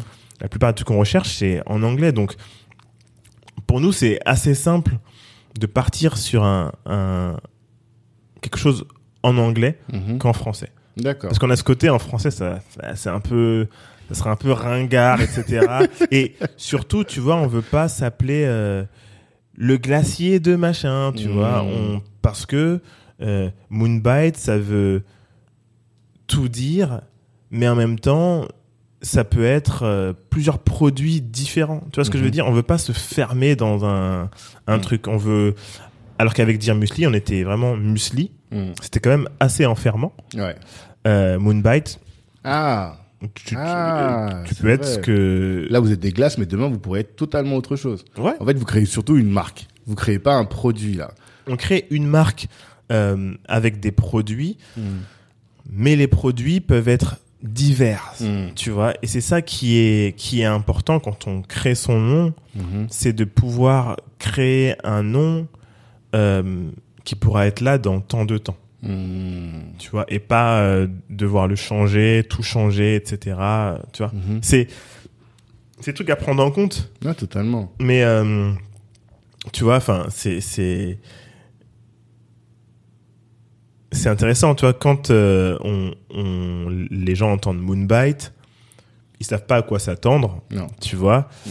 et ils tombent dessus, ils voient le branding, ils disent ah c'est cool, c'est une voilà, et, et puis en fait ils aiment bien l'image que ça renvoie, Mhm. et c'est ce qu'on veut, tu vois ce que je veux dire. Hmm. Euh, et on veut pas s'enfermer dans dans quoi que ce soit. On veut vraiment être. euh, euh, on veut pouvoir avoir les portes ouvertes par rapport à ce qu'on peut faire en fait Mhm. avec euh, ce produit-là et même d'autres euh, plus tard. Et pour Lucky Day, euh, jour de chance, Mhm. on s'est dit. J'aime bien. Alors on aime bien l'artiste Lucky Day aussi. Ouais. Et, et, et on s'est dit que ça sonnait bien pour nous parce que l'entrepreneuriat, c'est aussi beaucoup de chance. Hmm. Euh, ne serait-ce que d'avoir les bons contacts, aller à la bonne soirée, aller au bon networking, euh, un jour particulier, Hmm. euh, être bien né, c'est de la chance aussi, Ça tu vois. aussi. Et il y a toujours de la chance. Il y a quatre niveaux de chance. Mhm. Il y a toujours de, de la chance dans une part de chance dans ce qu'on fait. Hmm. Et on s'est dit, ok, bah notre podcast aussi sera le jour de chance pour ceux qui passent dedans, pour ceux qui l'écoutent aussi. voilà. J'avais noté surtout pour ceux qui l'écoutent. Vous le dites souvent au début des. Ouais. de- je sais pas si vous le dites encore d'ailleurs. Non, non, on le disait, on, on le disait beaucoup au début, Hmm. mais euh, c'est pour ceux qui l'écoutent et aussi pour ceux qui passent dedans, parce que, bah, comme on disait en off, euh, Hmm. des gens qui sont passés dans notre podcast après ont eu plein de demandes, etc. Donc c'est euh, et. D'accord. c'est assez cool, tu vois. Et toi, dans cette aventure, si on devait un peu faire de l'individualisation Ouais. sur Moonbite, c'est quoi ton rôle à toi par rapport aux autres? Bah, avant Moonbite, je vais parler de, du jeu de cartes. Ouais. Mon rôle sur le jeu de cartes, c'est euh, brand manager, on va dire, D'accord. ou euh, directeur marketing. Ok. En gros, euh, CMO. ouais, Mhm. en gros, image de la marque. On a tous ces compétences-là dans, dans ch- chez nous trois, du coup les, les fondateurs, mais euh, c'est plus ce que j'apprécie de faire. Hmm. Euh, j'a- J'apprécie vraiment le fait de, de construire l'image. Mhm. Tu vois, c'est ce que c'est ce que j'aime bien euh, et développer l'image. Tu vois. Et Mhm. pour Moonbite, c'est pareil. Euh, construction de l'image, les collaborations. Hmm. Ça, c'est un peu mon, mon dada en plus, tu vois. Donc choix des couleurs, choix du naming, choix de hum, Au début, du, du message aussi. Euh, euh, C'est ça. Ça, c'est au début. Et après, moi, je suis beaucoup euh, dans la stratégie, mhm. euh, stratégie de marque. Ok. Stratégie de marque et l'exécution de la stratégie de marque. Tu vois. Euh, Hmm. on, on a une, une roadmap euh, au niveau de l'image de marque et ce qu'on veut donnée. Et, euh, et le but, c'est de, de la suivre après. Et pour ceux qui nous écoutent, alors je fais une petite, une petite présentation. Ouais. Moonbite, c'est euh, une marque de snacking, du coup, euh, une marque de glace vegan et boostée en super aliments. Mhm. Euh, Il y a énormément de gens qui sont intolérants au lactose, de plus en plus de gens, 79% de la population donc mondiale. Donc c'est Mhm. c'est plus ou moins grave selon les gens, D'accord. Mais euh, en parce qu'en fait en, thème- en, en tant qu'adulte, Mhm. on n'a aucun besoin euh, de boire de produits laitiers. Ouais. Et, euh, et la glace est un des produits qui, con- qui contient le plus Mhm. de, de, de lactose. D'accord. Et du coup, nous, ce qu'on veut, c'est, tu sais, au même titre que les yaourts un petit peu sains, Mhm. bifidus actifs, etc., Mhm. eh ben, on a envie que les glaces soient un moment de consommation plaisir, Mhm. mais sans le, sans le, le guilt, sans euh, le côté euh, ah ouais mais j'aurais pas dû manger ça parce que c'est trop sucré, c'est le soir Mhm. et du coup euh, il faut que je boive beaucoup d'eau, tu vois parce que quand je Mhm. mange une glace et du coup ça me fait mal au ventre parce que je suis intolérant au lactose, mais du coup comme elle avait l'air hyper bonne, je l'ai pas mangée et tu vois et nous on veut être cette glace qui va te permettre de te sentir encore meilleur après l'avoir mangé euh, le soir avant de dormir devant un film euh, Mhm. ou un autre moment, tu vois. Et comment vous remplacez le lactose? Alors, vous mettez quoi? Du, du lait végétal aussi Ouais. Comme font les autres? D'accord. Du, du lait végétal, de la crème végétale. Mhm. Euh, Il y a énormément de de- d'alternatives. Mais le truc, c'est qu'il y a des gens qui sont aussi euh, intolérants à plein de choses. Ouais, les fructoses aussi. euh, Ouais, euh, oui. ah bah, après, t'es- tu, tu choisis ton, ton combat. normal. Quelles sont les plus grosses intolérances? Mhm. Là, tu tacles celle-là. Mhm. Et après, tu, tu verras pour le reste, tu vois. Totalement. Mais euh, lactose et fruits à coque, Ah oui, c'est vrai. Ouais, tu vois. Beaucoup. Et, et, euh, et nous, on essaye de rendre euh, les meilleures glaces que tu as l'habitude de manger Mhm. en mode vegan et boosté, Ok. qui t'apportent quelque chose, tu vois. Qu'importe le prix. Est-ce que, en termes de tarifs, vous arrivez à vous aligner par rapport au prix du marché Bah, ou bien Là, on va être au lancement, en fait. Là, tu Ouais. vois, on est au tout début, on est en train de calibrer les, les prix, mais euh, idéalement, on aimerait bien être euh, à un prix d'une Ben Jerry's qui peut être à 7 euros, un truc comme ça. euh, Mhm. on, va, on va voir, mais pour notre crowdfunding, Mhm. euh, c'est aussi ce qui va nous permettre de lancer la première production. Ah, vous n'avez pas encore produit? On, en fait, on a produit des des échantillons. échantillons. Ok. Donc, c'est ce que tu vois avec toutes les photos, ouais, etc. ça. Moi, je veux beaucoup de photos. Euh, mais on n'a pas encore produit la glace. Et le Mhm. crowdfunding, Ouais, du ça- coup, qui, ça qui, qui, se lance le 6 mars. hein. Ouais, mais je pense qu'on va sortir l'épisode dans Ouais. cette période pour que ce soit un peu stratégiquement Ouais, grave. et, euh, et, et, et ce crowdfunding, en fait, va permettre de, de, euh, de lancer la première production. Mmh. Et du coup, si cette production-là, on arrive à avoir le, le minimum de commandes, du coup, c'est 1500 pots. Ok. Euh, les gens pourront venir les, les récupérer euh, lors d'un événement qu'on fera au Hmm. mois de juin, etc. Ok. euh, tu vois. D'accord. Donc, de mars à juin, En la fait, campagne, en fait, début mars. la campagne, c'est de mars à avril. Ok. Et euh, si on arrive à avoir euh, à atteindre ce minimum de commandes Ce dont on en, ne doute pas.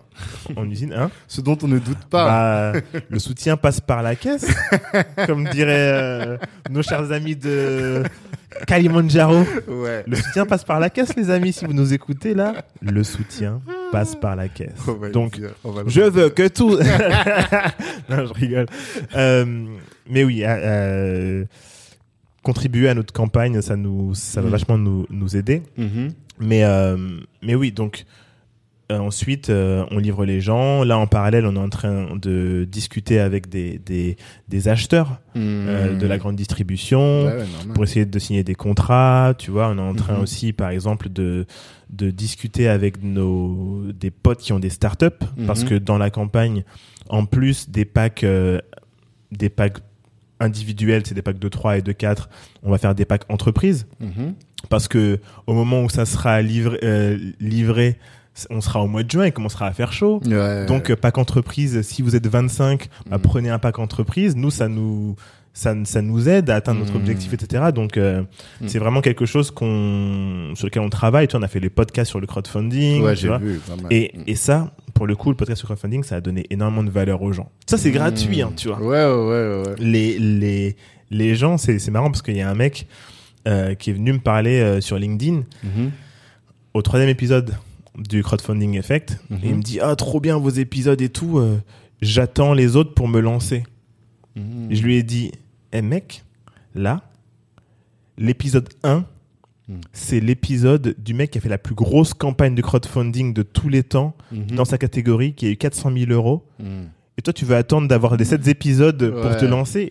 Juste celui-là, il va te servir. Tu vois ce que je veux dire? Et euh, Et vous, pourquoi vous l'avez fait? Pour avoir des connaissances ou plutôt pour annoncer votre propre crowdfunding? Les deux. Les deux pour avoir des connaissances parce qu'il y a des choses qu'on qu'on sait pas, on sait pas tout, hein, tu Mhm. vois. Et nous, en fait, on n'a pas de budget pour euh, pour sponsoriser, etc. Tu vois. Mhm. Donc, euh, notre façon de faire connaître la campagne, etc., c'est de mettre, de créer du contenu Mhm. Pour que les gens soient au courant. Mhm. Et comme on n'aura pas de budget pour sponsoriser, comme euh, justement euh, certains ont eu, euh, qu'ils ont, ils ont mis 50 000 euros de sponsor, etc., machin, Ah ouais. nous, on n'a pas ça. Donc, on aura peut-être euh, 100 balles, tu vois, à mettre dedans. Donc, Mm. si on n'a pas de budget, il faut qu'on arrive à fédérer en faisant, bah voilà, un podcast comme aujourd'hui, euh, en envoyant une présentation à des à des médias euh, qui pourraient en parler, des médias véganes, etc., Mhm. des influenceuses, voir si ça leur dit, créer du contenu. Nous, c'est tout ce qu'on a là pour euh, Ouais. pour pour atteindre cet objectif-là. Donc, euh, et, et le podcast. Euh, Crowdfunding Effect, c'était aussi un moyen d'attirer des du monde sur le fait qu'on va lancer notre crowdfunding. Ouais, tu bien vois. sûr. Cet C'est- épisode, ça, c'est un storytelling, tu vois, pour le sûr. coup, tu Mm. vois. Et, et donc voilà, mais c'est un taf de ouf. J'espère qu'on va arriver à avoir tout, enfin, à, à, à atteindre euh, nos, nos objectifs, mais c'est un, Mm. c'est un vrai taf. Et, le- et le monde des desserts glacés, c'est, c'est pas un crowdfunding normal. Ouais, mais j'imagine qu'en termes de concurrence, là, vous attaquez quand même à du costaud. Bah, plus, en fait, c'est plus, euh, c'est pas un crowdfunding normal dans le sens où euh, nous, c'est un produit qui est congelé. Mhm. Beaucoup de gens qui font des, la, la nana du, de Ulule, elle m'a dit qu'elle avait jamais vu de, de marque de glace se lancer. Ok. Euh, moi, je crois en avoir vu une, mais elle en a vu euh, zéro. Mhm. Et il y a tellement d'autres contraintes. Mhm. Quand tu reçois les glaces pour les donner aux gens, où est-ce que tu les stockes? Quand tu euh, les as stockées, que tu dois les amener pour, les li- pour, pour ton événement, euh, sur place, faut que tu aies quoi? Des congélateurs. Ouais. Ça coûte de l'argent. Ouais, ouais, Et tu tu- tu vois ce que je veux dire? Tous ces trucs-là. truc. Et tout ça, c'est quand tu fais un, quand tu vends des, des stylos en crowdfunding, qu'est-ce qu'il faut que tu T'as ton sac, t'as ton truc, et les gens viennent, tu peux les envoyer. Mm. Nous, euh, Tu peux pas envoyer des glaces d'ailleurs. tu peux, mais c'est cher. Ouais. Tu peux, le shipping, il est à 20 balles. Mhm. Tu vois ce que je veux dire? Et, et Ouais. c'est- pour ça que nous, on fait des lots. Euh, on- en fait, on fait des lots de minimum. euh, je sais pas si on va faire trois ou quatre minimum, mais euh, d'après ce que je vois sur les sites internet qui euh, qui font du shipping, Mhm. euh, c'est 5 pots, tu vois. Mhm. Et par contre, 5 pots, est-ce que est-ce que tout le monde a un congélateur qui peut qui peut euh, prendre 5 pots C'est un vrai sujet. ouais. Mhm. Tu vois Et nous, on est sur une vraie euh, des vraies euh, problématiques Mhm. qu'il faut euh, qu'on puisse euh, tacler. Si on fait des lots de 3 pots, Mhm. eh ben, il faut 500 personnes pour atteindre notre objectif, Mhm. ce qui est quand même beaucoup. Mhm. Euh, si on fait des lots de, de 4 pots, il en faut 370. Mhm. Donc c'est moins de gens. Si on fait des lots de 5 pots, c'est encore moins de gens pour Ouais. atteindre l'objectif. Donc il y a tout ça qu'il faut euh, naviguer pour euh, trouver le sweet spot. Mais je pense Mhm. qu'on va faire plusieurs typologies de lots. Ouais. Et on va compter aussi beaucoup sur le, nos potes qui ont des startups et qui peuvent euh, euh, mettre euh, 100 balles ou 150 balles quand tu payes avec ta boîte. C'est pas la même chose que quand tu payes euh, de ta poche, De tu ta vois. poche, c'est sûr. Donc, euh, donc voilà quoi. C'est Ok. Vous avez un gros écosystème en tout cas qui peut être pertinent quoi. Ouais, mais après, tu vois, euh, il y a un épisode avec un mec, le mec de Quash, qui, a, qui fait des produits pour nettoyer les sneakers.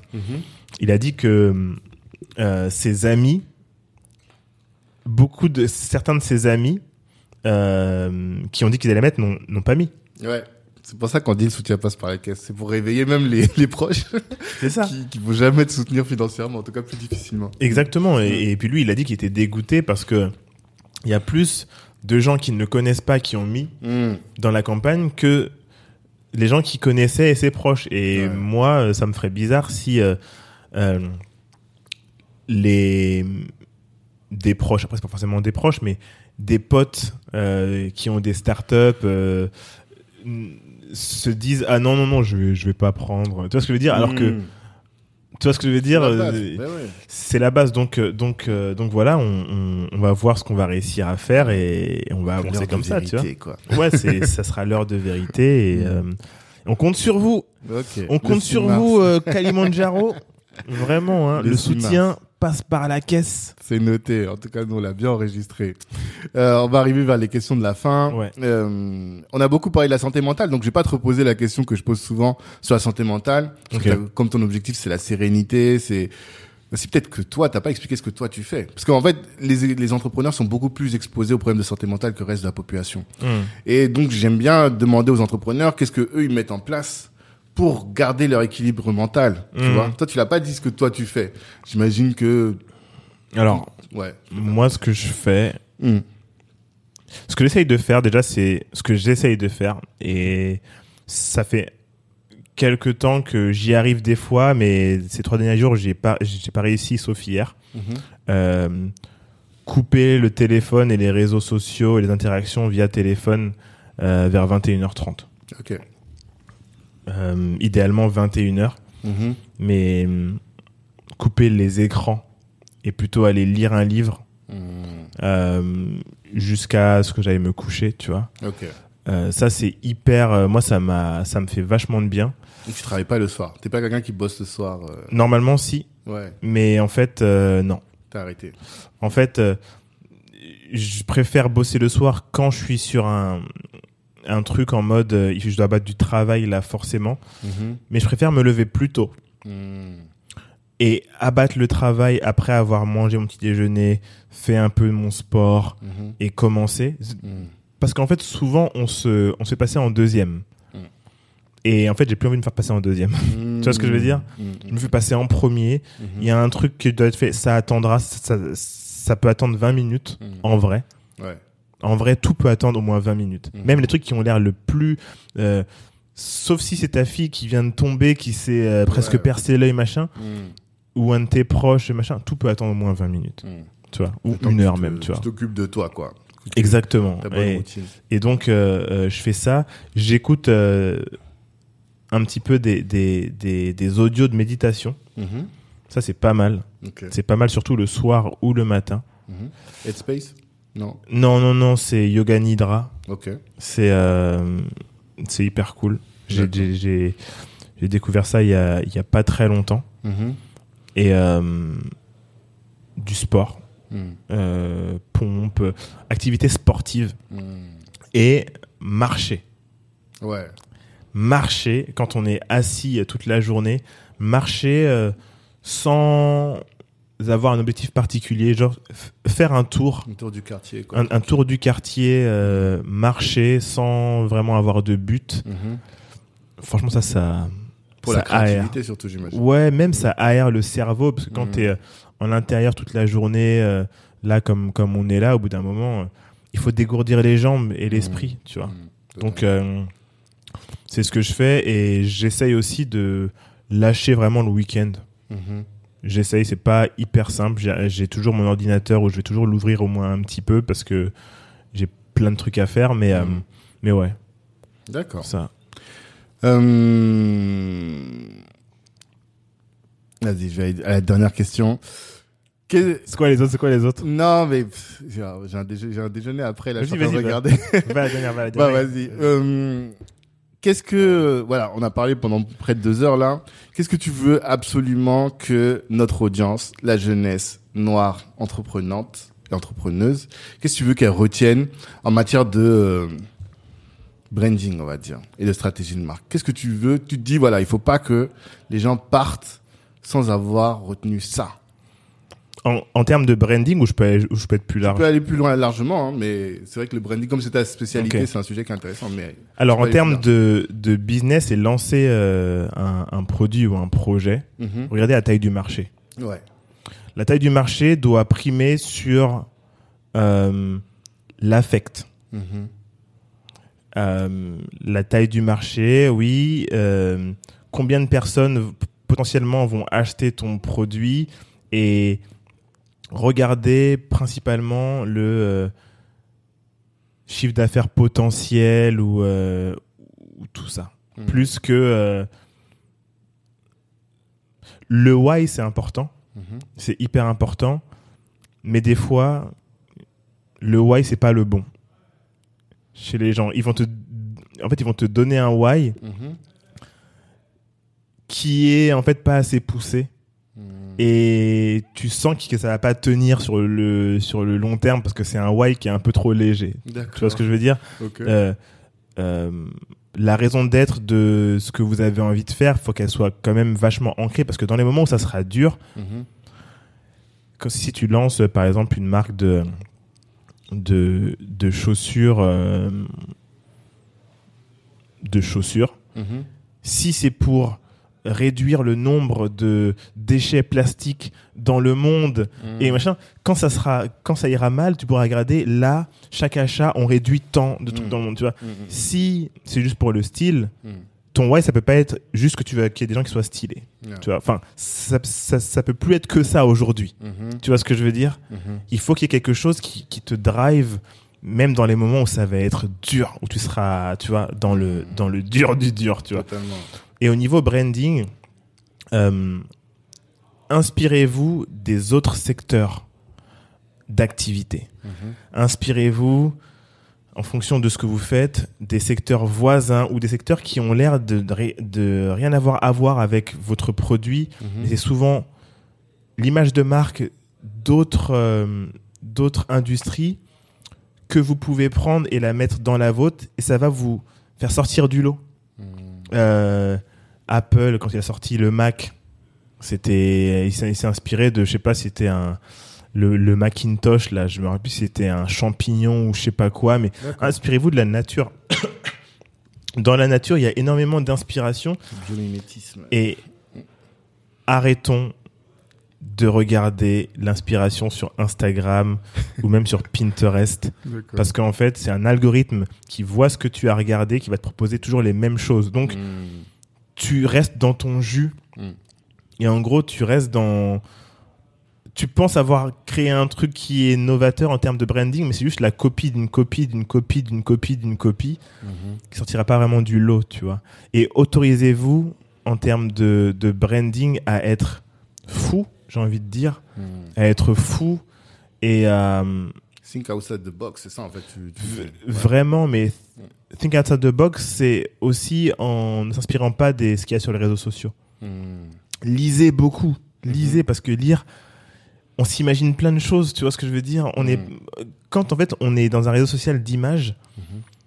on nous donne directement et on réfléchit même pas. Mhm. on nous montre et on nous dit voilà ça c'est une image comme ça et du coup tu vas te dire ah ça ça marche bien je vais essayer de faire ça Mhm. alors que si tu es dehors dans la nature et que tu vois euh, je sais pas un arbre tu te dis ah mais ça pourrait être pas mal ça comme tu sais à Apple c'est une pomme Mhm. tu vois ce que je veux dire? Mm. une pomme c'est un fruit enfin tu vois il y a il y a plein de trucs qu'il faut euh, en fait sortir du digital voilà Mhm. si je peux donner un conseil et moi c'est ce que j'essaie de faire sortir du digital pour Ouais. s'inspirer et pour euh, réel, et pour ouais, être dans le monde réel, dans le vrai monde. Ok. Top. Top. Ben, merci en tout cas pour tout ce temps. Avec plaisir. et pour tous ces tous ces conseils. Euh, ben on vous souhaite de la réussite pour cette campagne. Et Merci. Pour plus largement. Et on va inviter tout le monde à, à passer par la caisse pour soutenir. Le soutien passe par la caisse. Kalimandjaro. En tout cas, tout le monde aura compris le message. Et force à vous. Et puis à tous ceux qui nous ont écoutés, merci d'avoir pris le temps. Et on vous souhaite euh, de la réussite dans vos activités et revoyez vos ambitions à la hausse. Merci Ciao, beaucoup. Salut. Ciao. Hello, hello. Merci d'avoir pris le temps d'écouter cet épisode jusqu'au bout. Avant de terminer, je voulais vous annoncer la création de la Cali Business Academy. Qu'est-ce que c'est que la Cali Business Academy? C'est un centre de formation dans lequel vous êtes formé par les meilleurs. Imaginez que Rokaya Diallo ou Harry Rosenmack vous forment à la prise de parole en public. Ou encore que Ibrahima Sissoko vous forme à entreprendre dans la tech. Ou que Olivier Laouché, euh, Christian Zella de Nofi vous forme à entreprendre dans les médias. Voilà un peu le type de programme que l'on vous concocte dans le cadre de la Cali Business Academy. Apprenez à entreprendre, certes, à vous insérer ou à obtenir des skills professionnels, mais en étant formé par les meilleurs.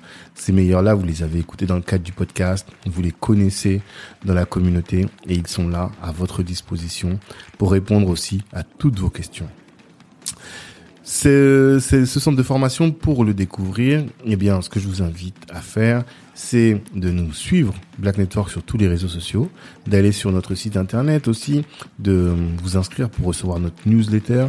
Et là, vous serez informé régulièrement des différentes sessions de formation en présentiel ou à distance que nous allons organiser. Et puis, par rapport au podcast, eh bien, comme je vous le dis toujours, merci de partager autour de vous. Vous avez sûrement dû euh, considérer que ce que vous avez entendu vous a édifié et pourrait intéresser un de vos frères, une de vos sœurs ou un de vos contacts. Eh bien, si vous partagez, si vous commentez sur euh, Apple Podcast, ça va nous aider à faire grandir le podcast et à toucher un maximum de monde. Merci pour votre attention.